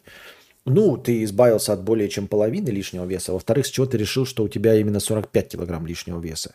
Просто, может быть, э, для твоего тела комфортно именно такой вес.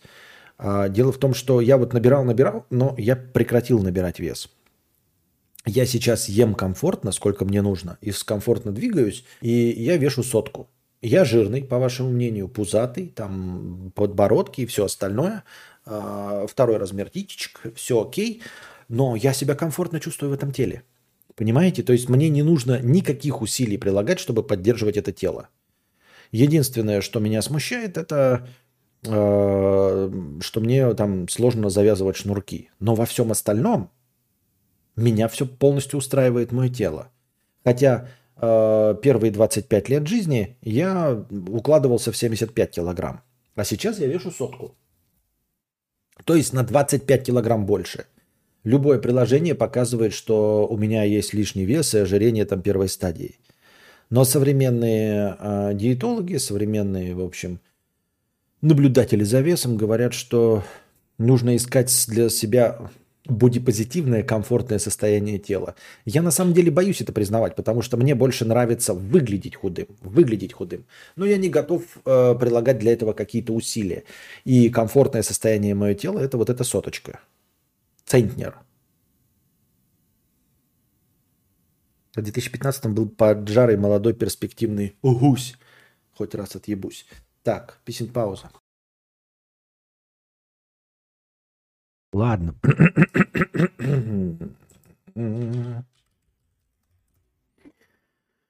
Что-то я задержался. Извините меня. Извините, извините. Извините, извините. Так.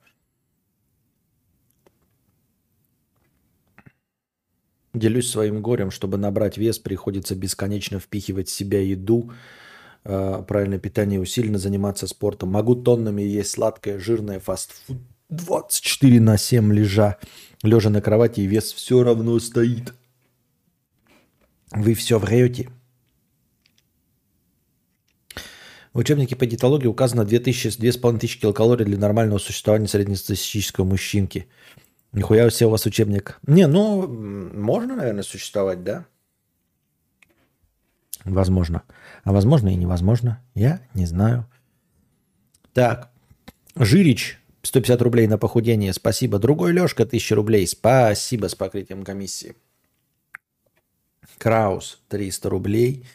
Простыня текста. Чик.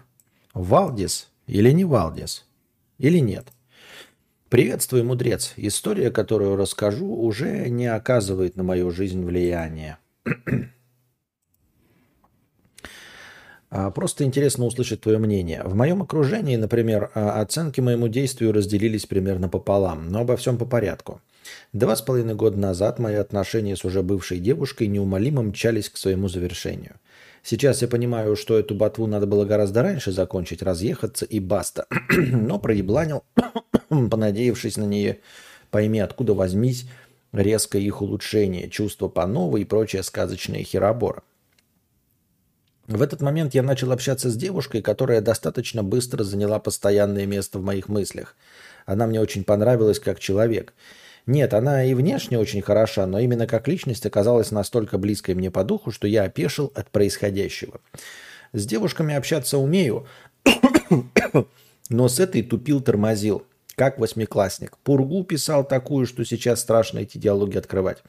В общем, парень на тот момент 25 лет втрескался как школьник – Добавили масло в огонь то, что она меня в кино позвала первой. Соглашалась погулять, сходить. С интересом слушала моих увлечениях, жизненных воззрениях, рофлах и прошлого, из прошлого и так далее. Короче говоря, счастливый билет, не меньше. И вот однажды, проводив ее до дому, прощаемся, обнялись, и тут она мне говорит, блин, ты опять из-за меня так поздно поедешь домой? Кстати, а ты не рассказывал, а где ты вообще живешь в городе? Квартиру снимаю в таком-то районе. А один или с кем-то? Ну, пока что с бывшей девушкой. О, это, наверное, эмоционально сложно. Да, весьма так обстоятельства сложились пока что. Вот два оплаченных месяца доживем и разъедемся. После этого, наверное, ожидаемо наше общение стало происходить все реже, все более отстраненно с ее стороны, и я, естественно, понимаю – Многие в моем окружении говорили, ну ты еблан, такую бабу упустить, да еще и таким херовым способом. И они по-своему правы. А, но хочу объясниться. Дело в том, что мои прежние отношения стали рушиться именно из-за лжи с ее стороны. Отношения на тот момент длились три с половиной года. Стоит ли говорить, что ложь от настолько близкого человека выбили почву из-под ног? И в момент, когда она спросила о том, с кем я живу, я, разумеется, мог солгать, выкрутиться. Она объективно не узнала бы, но в тот момент пронеслась мысль, почему я должен одурачивать человека, который мне так понравился? Почему я должен оскорблять его ложью? Хоть она ничего об этом не узнает. Именно эта мысль и стала фактором, определившим мой ответ на, твой, на тот вопрос – с тех пор прошло два с половиной года, и я в, в счастливых отношениях, у меня все хорошо, но иногда я мысленно возвращаюсь к тому моменту и так и не могу найти ответ на вопрос, Валдис или нет. А нет однозначного ответа на этот вопрос. Потому что мы не знаем всей ситуации, и я вижу э, разные варианты. То есть я понимаю твоих друзей и понимаю, ну кто там в окружении, и понимаю абсолютно тебя. А, с одной стороны, да, э, я понимаю тебя, потому что действительно легче идти по пути наименьшего сопротивления и не врать. На самом деле врать довольно сложно. Вообще, в целом, вот говорят там ложь во спасение. А вы попробуйте ложь во спасение произнести. Вы попробуйте раковому больному сказать, что он не болен, когда он чувствует, что умирает, и когда он понимает, что вы врете. Вот. А на самом деле лгать довольно сложно. Это э, давит, это стресс, это постоянные мысли о том, чтобы тебя не поймали на лжи. Лжецом нужно быть как-то э, ну, внутри себя, уметь лгать с самого начала, э, чтобы спокойно это переживать, то есть э, воспринимать это как норму. Да? Грубо говоря, только психопаты могут убивать людей, потому что для них это норма, а остальные все люди испытывают от этого угрызение совести, ровно так же и от лжи. И по, по пути наименьшего сопротивления вообще идя, да, то есть облегчая свою жизнь, легче говорить правду. Правду легче говорить. Как бы вы там себе что не представляли, но правду говорить легче. Для себя. Для остальных, может быть, и нет. Но для вас именно то, что вы произносите, оно снимает с вас всякую ответственность. Вы не несете больше ничего. Она может обидеть всех остальных, сделать их жизнь хуже, может оттолкнуть их от вас, но это снимает с вас всякую вину. И поэтому я не считаю э, правду э, истиной в последней инстанции. Правду не считаю истиной. То есть, э, снимая таким образом с себя ответственность, не факт, что, ну, понимаете, идти всем направо и налево и говорить правду э, на самом деле проще. Понимаешь? И э, почему-то обществом принято, что ты от этого становишься хорошим человеком. Нет, ты не становишься хорошим человеком. Попробуй-ка ты всю жизнь лгать во спасение, во благо лгать. Понимаете? А, тут потому что, а, например, у тебя есть э, ну, ребенок, которого ты взял там на усыновление. И, естественно, во взрослом возрасте ему можно сказать. Но до взрослого возраста тебе нужно от него скрывать, э, ну, не знаю, по какой-то причине. Можно сказать правду, что он усыновленный, а э, равно,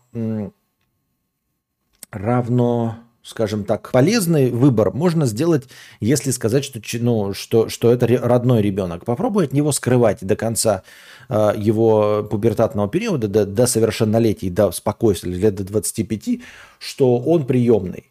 Это ложь во спасение, может быть, да, это действительно он будет а, больше... Потом, когда он станет взрослым, ему станет уже на самом деле в этот момент наплевать, можно и рассказать, но он уже эмоционально стабилен, он с жировой прослойкой против стресса и легко и просто это выдержит, если ты, конечно, не наложил на него свои комплексы.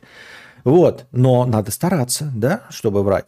Вот. Э, и какие-то еще там, да, человеку, которому умирает, тоже можно не говорить о его смертельной болезни. Там какой-нибудь э, э, бабушке тоже при смерти, которая редко каких-то вспоминает. Может быть, не стоит напоминать о том, что ее дети там умерли в автокатастрофе, и не говорить ей об этом.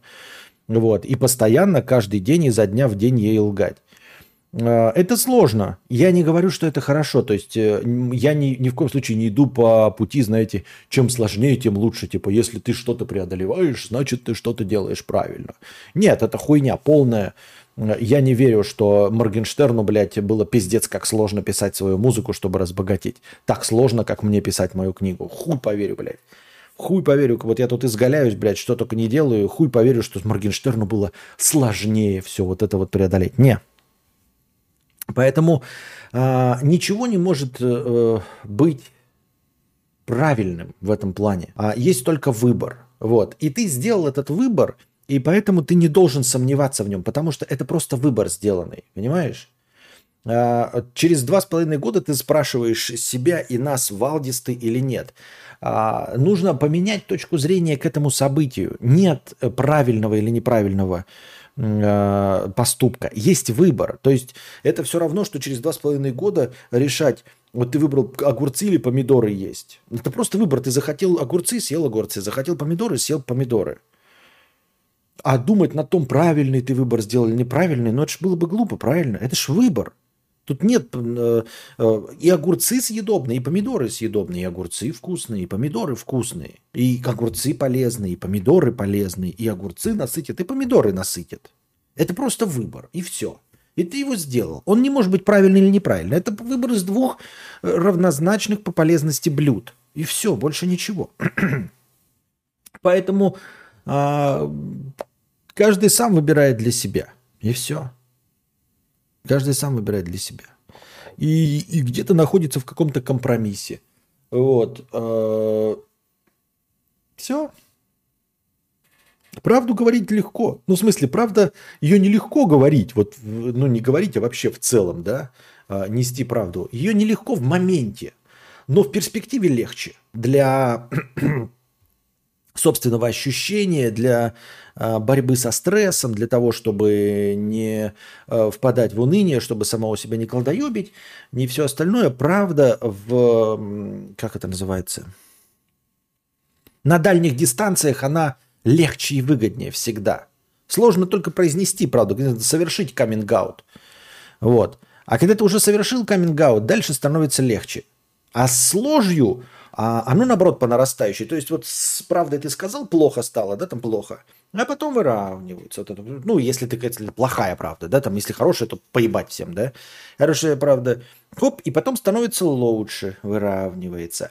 А с ложью, наоборот, она может медленнее, да, но она растет, сложность ее. Такая фраза расхожая, но, блин, какую такую бабу можно упустить до секса, чтобы хоть немного жалеть? Тоже интересный вопрос. А, ну, это вообще такой чисто философский вопрос. Что ты взял, что ты что-то упустил? Серьезно? Какие у нее были достоинства? Что она была интересная, сама пригласила тебя в кино и, развесив уши, слушала о твоих интересах? Я думаю, что и ты сейчас такую же нашел. И еще такую найдешь. И, и следующую найдешь, и после следующей. И в любой момент времени каждый из нас имеет шансы найти себе партнера, противоположного или нужного вам пола, который будет слушать про вашу хуйню с открытым ртом, вами интересоваться и приглашать вас в кино. Тут нельзя что-то просрать. Просрать можно, когда продается Геленваген, блядь, э, с настоящим пробегом в 20 тысяч эм, километров по 400 тысяч рублей, который стоял в теплом гараже у деда, который ездил на нем за хлебом. Вот это просрать можно. А отношения просрать нельзя, потому что они все вот такие вот, понимаете, они могут стать лучше, могут стать хуже. А, и они как путешествие во времени. Ты не можешь ничего исправить. То есть, а, это я не издалека прыгаю с кочки на кочку. В путешествиях во времени нельзя сказать, что ты сделаешь лучше, правильно? Ты переместился, что-то сделал, а потом получилось еще большее поебень, блядь, и Гитлер выжил, еще какая-то хуйня. А, поэтому и в отношениях тоже, только э, с задним числом можно сказать, это были хорошие отношения, да, там типа, например, это были неплохие годы жизни там и все остальное, ну или до конца жизни вы провели. А за, э, ну, по каким-то предпризракам определить, предпризнакам определить, э, что из этого могло бы что-то получиться лучше, чем есть у тебя сейчас, или лучше, чем было, да, невозможно, нет. Ну вот она была там лучше, она была красивше, она там лучше готовила и слушала мои интересы. А сейчас у меня не так слушает интересы, не так хорошо готовит. Хуйня это все, потому что она, может, лучше готовила, но в отношениях стала бы меньше готовить. А это, может быть, научится лучше готовить. Но сексизм, ну вы поняли, в общем, к чему я веду. Но ведь можно же все-таки сказать, что он сделал неправильный выбор, о котором и жалеет. То есть здесь точнее будет сравнить не выбор между огурцами и а между протухшими огурцами и свежими. Что? Как можно сказать неправильный выбор? Как, как можно решить, что это неправильный выбор? Никита, о чем ты несешь? Как можно решить, что это вообще неправильный выбор? Как можно решить, э, а, как говорится, о женщине, с которой он не трахался, что она вообще бы ему подошла? На основе того, что они ходили пару раз в кино? Э, Сергей Воронов, 500 рублей. Потом поймешь. Спасибо с покрытием комиссии. Паренек 50 рублей. Это мои первые длительные отношения за 26 лет. Так сложилось. Умом я, конечно, понимаю, что это нездорово, но сложно просто отпустить человека. Чувствую уже при... Подождите-ка.